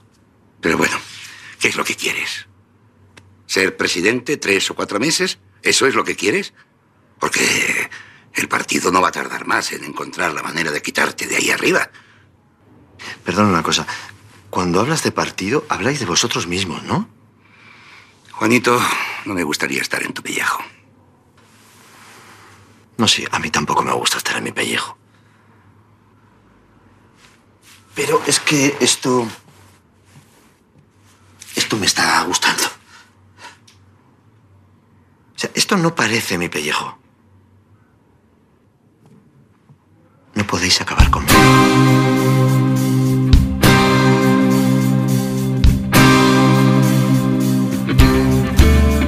Sé buena, dime cosas incorrectas desde el punto de vista Habla, Aure, habla, no te cortes. Es, que es que es incontinencia. Es, Es que no, no, es que el corte mola un montón y estamos comentándolo. y Yo creo que vale la pena hablar de él porque es cuando. Sí, es el momento. A mí me gusta mucho el momento este porque, claro, él es despreciable y estamos ahí todo el rato tal, pero de pronto es como que se redime, por lo menos en términos de inteligencia. Dice, coño, aquí sabe jugar al juego, ha descubierto. Y estás con él, claro, porque está dándoles lo que merecen a los otros, ¿no? A Pero tú pesar crees de que solo en ese momento, a mí me parece que de vez en Hay cuando otros tiene momentos, hombre, pero este es particularmente Ah, Está intenso bien, porque, porque claro, es tienen, cuando. opon- tienen oponentes eh, Claro, de mucho, de mucho fuste y descubres que él sí sabe jugar Pero ese so- juego. y sobre de todo que es capaz de plantar cara. Efectivamente. Y No, demuestra primero una cierta valentía, si queréis, mezquina, no sé cómo explicarla porque es como muy contradictorio, ¿no? Sí. Eh, Pero además sabe jugar. De pronto dice, ah, mira, se ha puesto al nivel de estos. Hasta ahora la han ido llevando para acá para allá. Ahora él se está mirando los ojos. Claro, ha sabido jugar, pero le ha salido un poco de chiripa todo. Quiero decir, como Sí. son. eh, Sí. Sí. Sin embargo, aquí de pronto hasta- está al nivel. De pronto Exacto. descubres que está al nivel y te sientes como hasta casi un poco orgullosa de él y decir, por favor, si es crecido, despreciable. ¿Cómo puede ser? No, pero estás como estás ahí colocado, te coloca en esa posición difícil que comentaba Miquel al principio, ¿no? De cierta Sí, sí, sí. que dices, no debería estar sintiendo esto, pero es verdad, ¿no? Y dices, aquí míralo. Y claro, les dice verdad, es como puños. ¿Hay que os pensáis? Que el partido sois vosotros, ¿no? Cuando habláis del partido sois vosotros, ¿no? Es, eso que hablábamos antes, ¿no? Y dices, sí, ¿no? Es que, es, es Pero que hay es que esa escena es buenísima. La grandeza del personaje es que no es un personaje nada plano. Yo creo que tiene- Efectivamente. que tiene, varias dimensiones. O sea, Sí. decir, que podría ser un boba- bobalicón en muchas situaciones, pero en otras te, te- te das cuenta que realmente puede tener una parte perversa y que, y que a veces es un tipo sin escrúpulos. eh, que sabe manejar la situación. Sí. En el caso de Badajoz, cuan- cómo le convence al asesor para que se quede allí a dormir y ese momento Bueno, pero a- come- a el, otro es dormir muy, es un el- decir el otro es muy tonto, es fácil convencerlo, ¿no? Es su oponente. esa sí, bueno, él No pone, sé, él el pone- chaval. por eso he dicho que no es el oponente igual Ya, que aquí, es que pero aquí- quiero decir, cómo él le va dando la vuelta, que empieza el, pobre cha- Sí, el, pobre un- el otro es un pobre chaval. El pobre es verdad que, que quiere decir que quiere es un aspira a ser un trepa, pero ni siquiera sabe cómo hacerlo. Claro. Y el pobre está ahí y le dice, "Es que tengo novia." y el otro le dice, "¿Pero cuántas veces hay? O sea, ¿cuánto tiempo? Nos hemos visto dos veces." Y se queda ahí Javier Cámara como pero eso, eso, eso no es ser novia. O sea, quiero decir, ese doble fondo con el que le busca la- la- las tuercas, es verdad que es un rival relativamente fácil, pero es que él tampoco es que sea especialmente No, no, no, lúcido. no es lo demuestra en varias, lo demuestra Sí, yo creo que en, en Sí. varias Y ocasiones. luego Sí. la, la parte esta de, de, de la empatía que, que puedes sentir hacia él es, es- verdad que, que en uno de los momentos es en, precisamente en ese debate, ¿no? Cuando le ataca el presidente, ¿no? Y Que lo él se humilla en ve- público. le ve humillado Es que y- es y, te da despiadado poco- eso. y luego el otro momento en ese otro capítulo tan bueno de la reunión de amigos del colegio Sí. en el que te das cuenta de que le hacían bullying De que es y un pobre un diablo, ¿no? está muy bien tratado, yo creo que también, ¿no? Esa figura del que luego acosador se- acosado, ¿no? Pero luego se las arregla para ensuciarlo todo otra No, vez. no, Sí, ¿no? sí, De sí, claro. la de sexo bochor- bochornosa. Exacto. Pero es verdad que no puede ser solo suciedad porque él, él está bordeando el límite en dos cuestiones, ¿no? Que si es tonto o no es tonto, porque claro, es tonto pero es ministro. Sí. Claro. Se presenta a las primarias resulta que las ganas, y tan Mm. tonto no será. Sí, ¿no? Claro. Y luego si es despreciable, pero tampoco puede ser absolutamente despreciable, Claro. porque lo que decíamos al principio del programa, ¿no? Que la- el, espectador, el espectador tiene que sentir un mínimo de empatía por él. Y si, Claro. y si es despreciable por el- al máximo en, en todos los niveles, pues no lo va a sentir. Yo lo que sí que lo que sí que veo es que es una persona que, pues, de vez en cuando, pues tiene como destellos, ¿no? Y esos destellos le permiten Mm. sobrevivir en el mundo en el que él mismo se ha metido. Porque si lo pensamos, en realidad es algo absolutamente inverosímil que en España el ministro de Agricultura aspirase a las primarias del partido. Porque el ministro de Agricultura es el último mono. O sea, es, es imposible que un ministro de Agricultura, yo creo que no nos acordamos de ningún ministro de Pero la Agricultura. ministra de Cultura Claro, de- de- estaba del gobierno fue luego presidenta de la Comunidad de Madrid. O sea, que es que tampoco... La ministra de Agricultura. de, Sí. de cultura, Cultura. Ah, de que, cultura. que es aún peor. O sea, no, no, no, no, pero yo no estoy de acuerdo. Esperanza ¿eh? Aguirre, además era que también fue una educación, persona que habló de. Sara Mago. O sea, Sí, quiero decir sí, que sí, es que sí. eso lo ves en Bota Juan y no te lo crees. Sí. O sea, Pero decir- eso demuestra que la, Podría ser una línea Claro, de, sería de Juan un- Carrasco, claramente. Claro, totalmente. Pero la cultura tiene una ventaja es que tiene visibilidad mediática. La agricultura ni eso. Hmm. La agricultura que es mucho más Ari- importante que la cultura. Cañete lo, lo tuvo, que a mí me que recuerda también algo comiendo, momento, que era ¿no? lo que Com- comía cerdo, que era lo que te le tocó comer también, ¿eh? como este, No me como acuerdo, en vez pero de es los, verdad sí, que era muy parecido, era un- como es con los pimientos de padrón. es. Efectivamente, ¿no? Sí, sí, sí. Sí, sí, que se no los da el asesor. No, lo que pasa yo creo que la serie gana gana como en profundidad y como tragedia. El boss ese trágico que va Sí. teniendo, yo Sí. creo que, que es, es más densa, o sea, que va como empieza siendo más Se ligera. despliega, sí, el Sí. personaje. Empieza siendo más ligera, aun con toda la crueldad que plantea todo el rato y esto, pero al final gana como en cierto drama y a tragedia que está debajo, eso, el descubrir que es un pobre diablo Sí. que toda su vida ha sido humillado, eh, todo ese tipo de cosas, entonces le da como un espesor al personaje, que además Javier Cámara interpreta maravillosamente Sí. bien, que yo creo que gana muchísimo. Y entonces claro, cuando llegan todas estas secuencias, ahí hay Sí. algo que ya no es solo lo del orden de la risa o de No, la sátira. Es decir, no, aquí, aquí hay algo con pozo, ¿no? Algo profundo que está muy bien. Yo creo que ahí gana mucho la serie. No, claro, y además es que él consigue incluso que eh, esta persona que le había impuesto el partido, que estaba ahí como un submarino para controlarlo, incluso consigue que se, que se haga fiel al equipo, ¿no? Eso que, es, eso es. Que, que- que lo apoye para, para ser parte de su equipo, para lle- llegar a la Mm. vicepresidencia. Eh, y a mí esa evolución también me, me parece interesante. Él, al final estoy de acuerdo que él como que mm, se hace más bueno de lo que al principio es en la serie, ¿no? Y llegas a empatizar. De hecho, al final, el final de la serie es un, muy de ha conseguido el objetivo, ¿no? No, y tanto. Y con tanto, creces. ¿no? Exacto. lo que te digo, yo humillando a sus Y- rivales. Y, tú tienes un cierto sentimiento contradictorio, pero en el fondo creo que estás contento que que haya conseguido el objetivo. Dices, ¿por qué estoy pensando claro esto? sí. Exacto, pero dices, no deberías. ¿Por qué Este tipo haciendo- no puede ser por presidente pensando de esto? nada. Todo. No, pero para- para Pero eso es que sirve- la alternativa es tan chunga por Claro, para, parte. para eso sirve el episodio 7, sirve para que el 8 te parezca bien lo que sucede. Claro, En el- claro. En el 7 humillan Eh, hasta, hasta exacto. lo más Claro. bajo a Juan, al personaje, Sí. y luego también te presentan el pendrive, el contenido del pendrive para dejarte claro que el presidente también es despreciable y además quizás más despreciable en algunos aspectos. Claro. Y así en el 8 estás preparado para decir, bueno, no es tan malo, ¿no? Claro, porque al final es no pobre, horrible. porque al final es un pobre, un pobre diablo al que están humillando constantemente y al final empatizas con el humillado. Claro. Es Claro. esa conversación que aparece en el pendrive que, que salen los títulos de crédito del 7 que es, Sí. absoluta- es Sí. espectacular. O sea, pene, pene, pene, fondo no sé cuánto. Y el libro de ten- Galvez. No so- también le recomendaba libros. No hablan de, la cultura. De la cultura no hablan. está No, no, pero soberbio sí, pero bueno, esto hemos leído conversaciones Claro, grabadas, sí, sí, vamos, sí. absolutamente Sí. insólitas Sí, de las sí, que han sí. tenido nuestros no, políticos Sí. corruptos, con lo cual Pero fíjate dices, que yo pensaba que ese pendrive que tenía iba a guardar una conversación relacionada con la corrupción. Sí. Claro. Y de repente sale una cosa que es muy nimio, que es, Sí. que, es que, pues, que le enviaba fotos de subidas de tono a, a una, com- a una compañera de juventudes del partido, ¿no? Que Sí, no deja sí. de ser una cosa como... Porque tú cuando empiezas en el pendrive dices, esto va a hacer que ganes las Sí, penas", sí, dices, sí. esto Sí, es un caso de corrupción, Claro, clarísimamente. claro. Sí. No te imaginas que va a ser pene, pene, pene, no sé, o sea, dices, es que la serie es un poco cutre hasta para eso, sea, es que...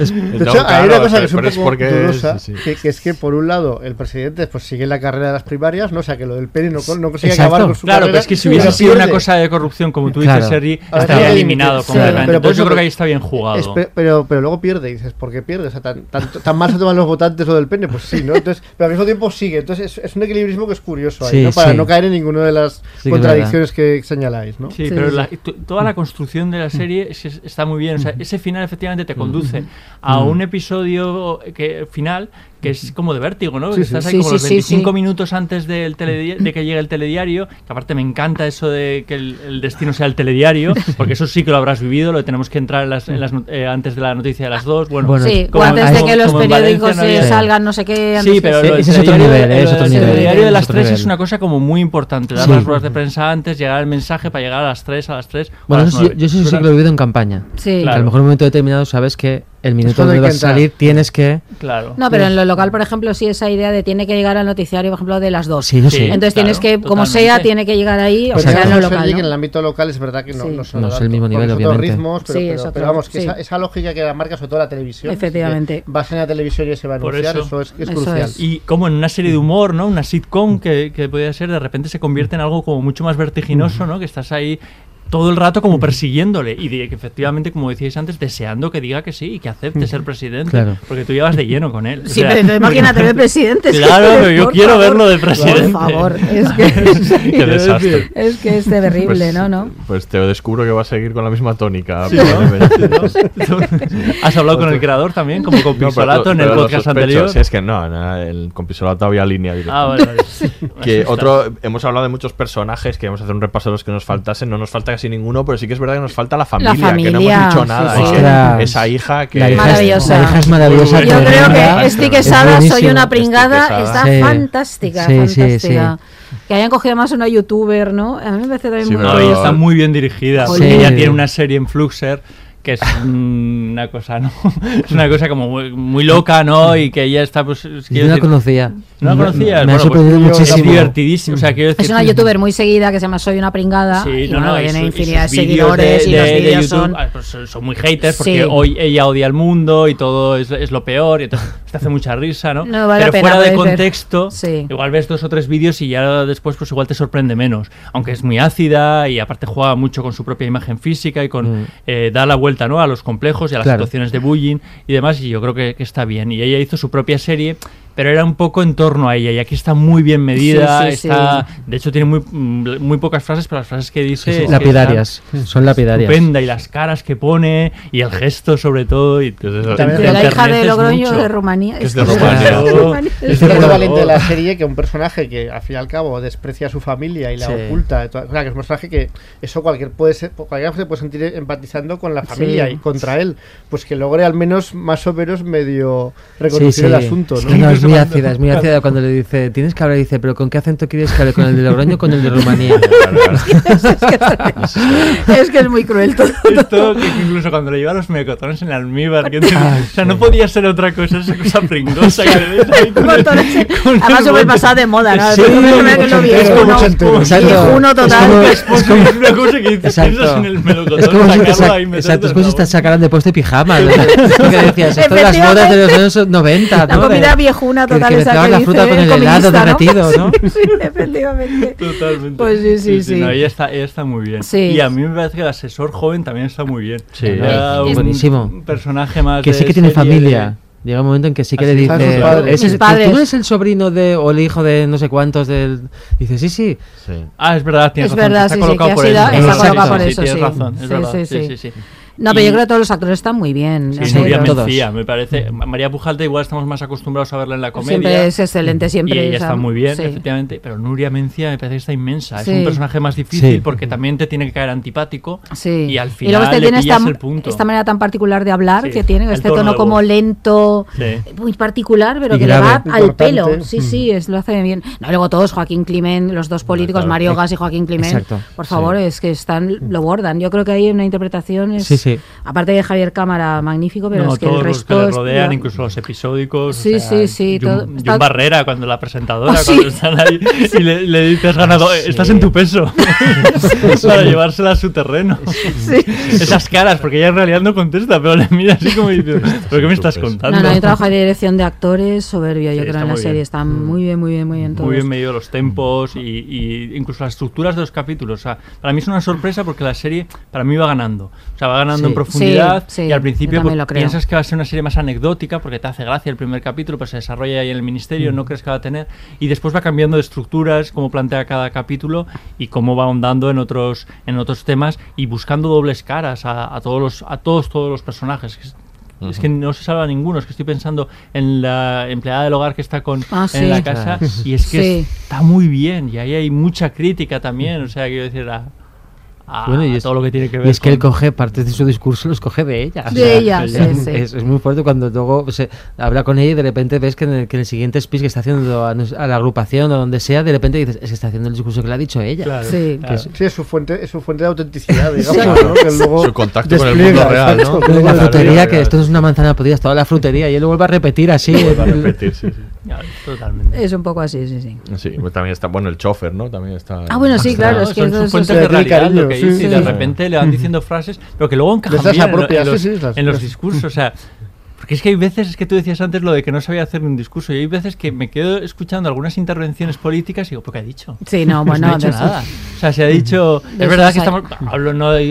luego, en, en- ya sé que en, en lo, que es en los, los congresos y, de- y demás, hay un debate mucho más elaborado. Pero a veces tú ves. en la- también es por los ritmos que exigen las televisiones, Sí. ¿no? Que tienes que hacer como frases cortas y no sé cuánto, pero tú Mm. dices.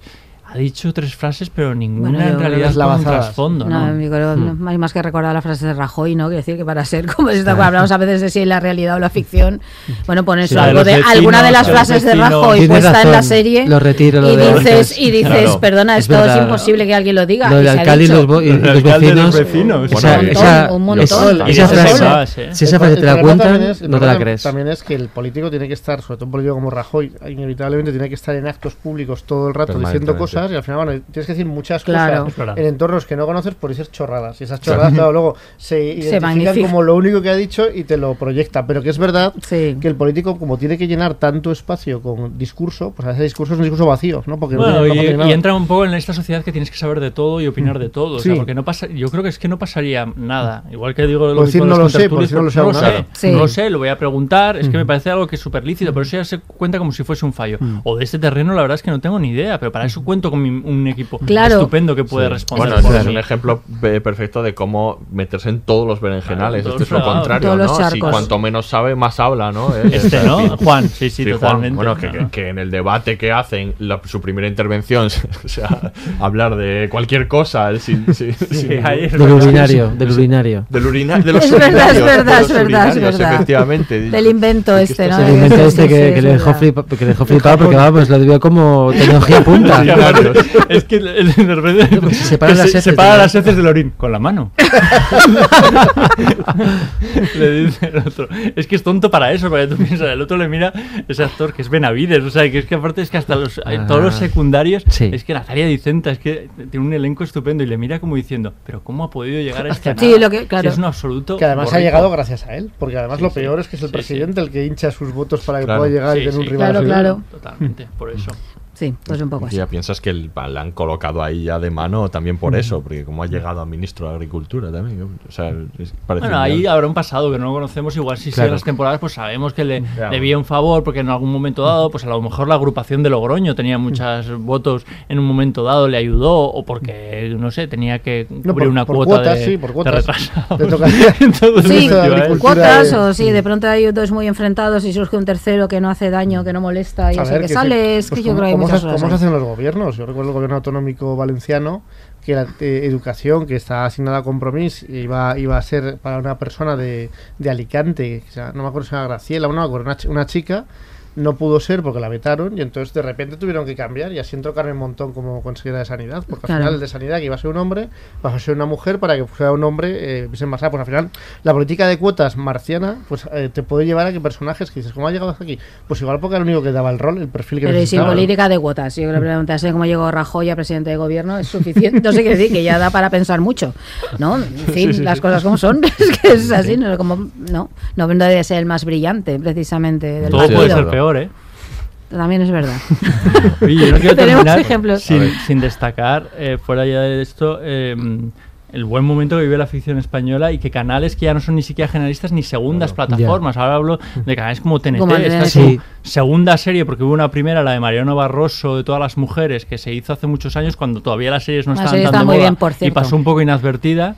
Y ahora ya es que no eres nadie si no tienes una serie Es de verdad. producción, de producción propia, es verdad. No, es verdad, que está sorprendí muy- a verla ahí, ¿no? Está bien. Bueno, pero se Exacto. están además diver- diversificando mucho las series españolas. es Movistar, Movistar, está Sí. haciendo Claro. las Sí. grandes cadenas que son ya Sí, diferentes Sí. lo que- Yo, de reconocer que una serie que me impactó mucho, que fue una de las primeras que hizo Movistar Plus en esta nueva época, es La Zona. Me pareció Sí. un, La zona. Está me muy bien La pareció Zona. un serión. O sea, Sí, me sí, pareció sí. una cosa. Yo la vi y dije, ostras, es que estoy, tengo la sensación de estar viendo una película eh, americana, no sé, o sea, una, una serie Sí. con una producción que se notaba. producción. Luego, bueno, ya vinieron las demás, ¿no? Pero esa a mí me impactó además por el trasfondo y lo que y lo- y lo- el contexto en el que estaba, ¿no? Del accidente nuclear, Sí. de, que también la reflexión Era muy sobre- ambiciosa en, Exacto, en el buen sentido de la exacto, palabra, sí. artísticamente, narrativamente. Y todos Sí. los personajes. Mucho, o sea, mucho. Ninguno Sí, lo- empatizas del todo. O sea, son personajes muy, muy complicados. Sí. sí, sí, serie, la ficción española está siendo... Sí, o que Fariña, que es una serie Sí, de Antena decía 3, Guillermo por ejemplo, que es una la serie desloca- o sea, excelente. de- de que- Deslocalización de la serie. deslocalización, ¿no? sí. Fariña, efectivamente, en la zona también está Bueno, la zona el, de el- el Asturias. embarcadero, que es una serie que es en Valencia. Claro, o la peste sí. que es Sí. Sevilla, ¿no? Sí, también sí, También sí. es maravillosa la peste. Sí, la peste también, sí, sí. Sí, es o verdad sea, le dedicamos un podcast a la Escúchenlo. peste. Escúchenlo, está Y bien. a Fariña otro. Eso, a, Fariña otro también le dedicamos. Exacto. y el de la política que fue con Mónica Oltra la otra vez, que además que trae Y políticos Jorge aquí. Galindo. Y con Jorge Galindo, así que muy bien. así. Pues Todo esto estupendo. porque estamos acabando ya. Estamos aquí. Estamos repasando Exactamente. Promoción, promoción. Vamos a repasar todos los podcasts que hemos hecho. Exacto. Bueno, pues si no tenéis nada más. Yo creo que hemos dicho que casi todo, comentar, ¿no? Lo dejamos aquí. Muchas gracias, eh, Sergi y Guillermo, por haber venido. Muchas gracias. Un placer. Ahora y Miquel, como siempre, nos vemos en Un placer también. Sí, señor. Aquí se despide el Laboratorio de Investigación de Series, el único podcast seriéfilo con un eslogan definitivo: Vota Lis. Hasta la próxima. Todos los episodios y contenidos adicionales en podiumpodcast.com y en nuestra aplicación disponible para dispositivos iOS y Android.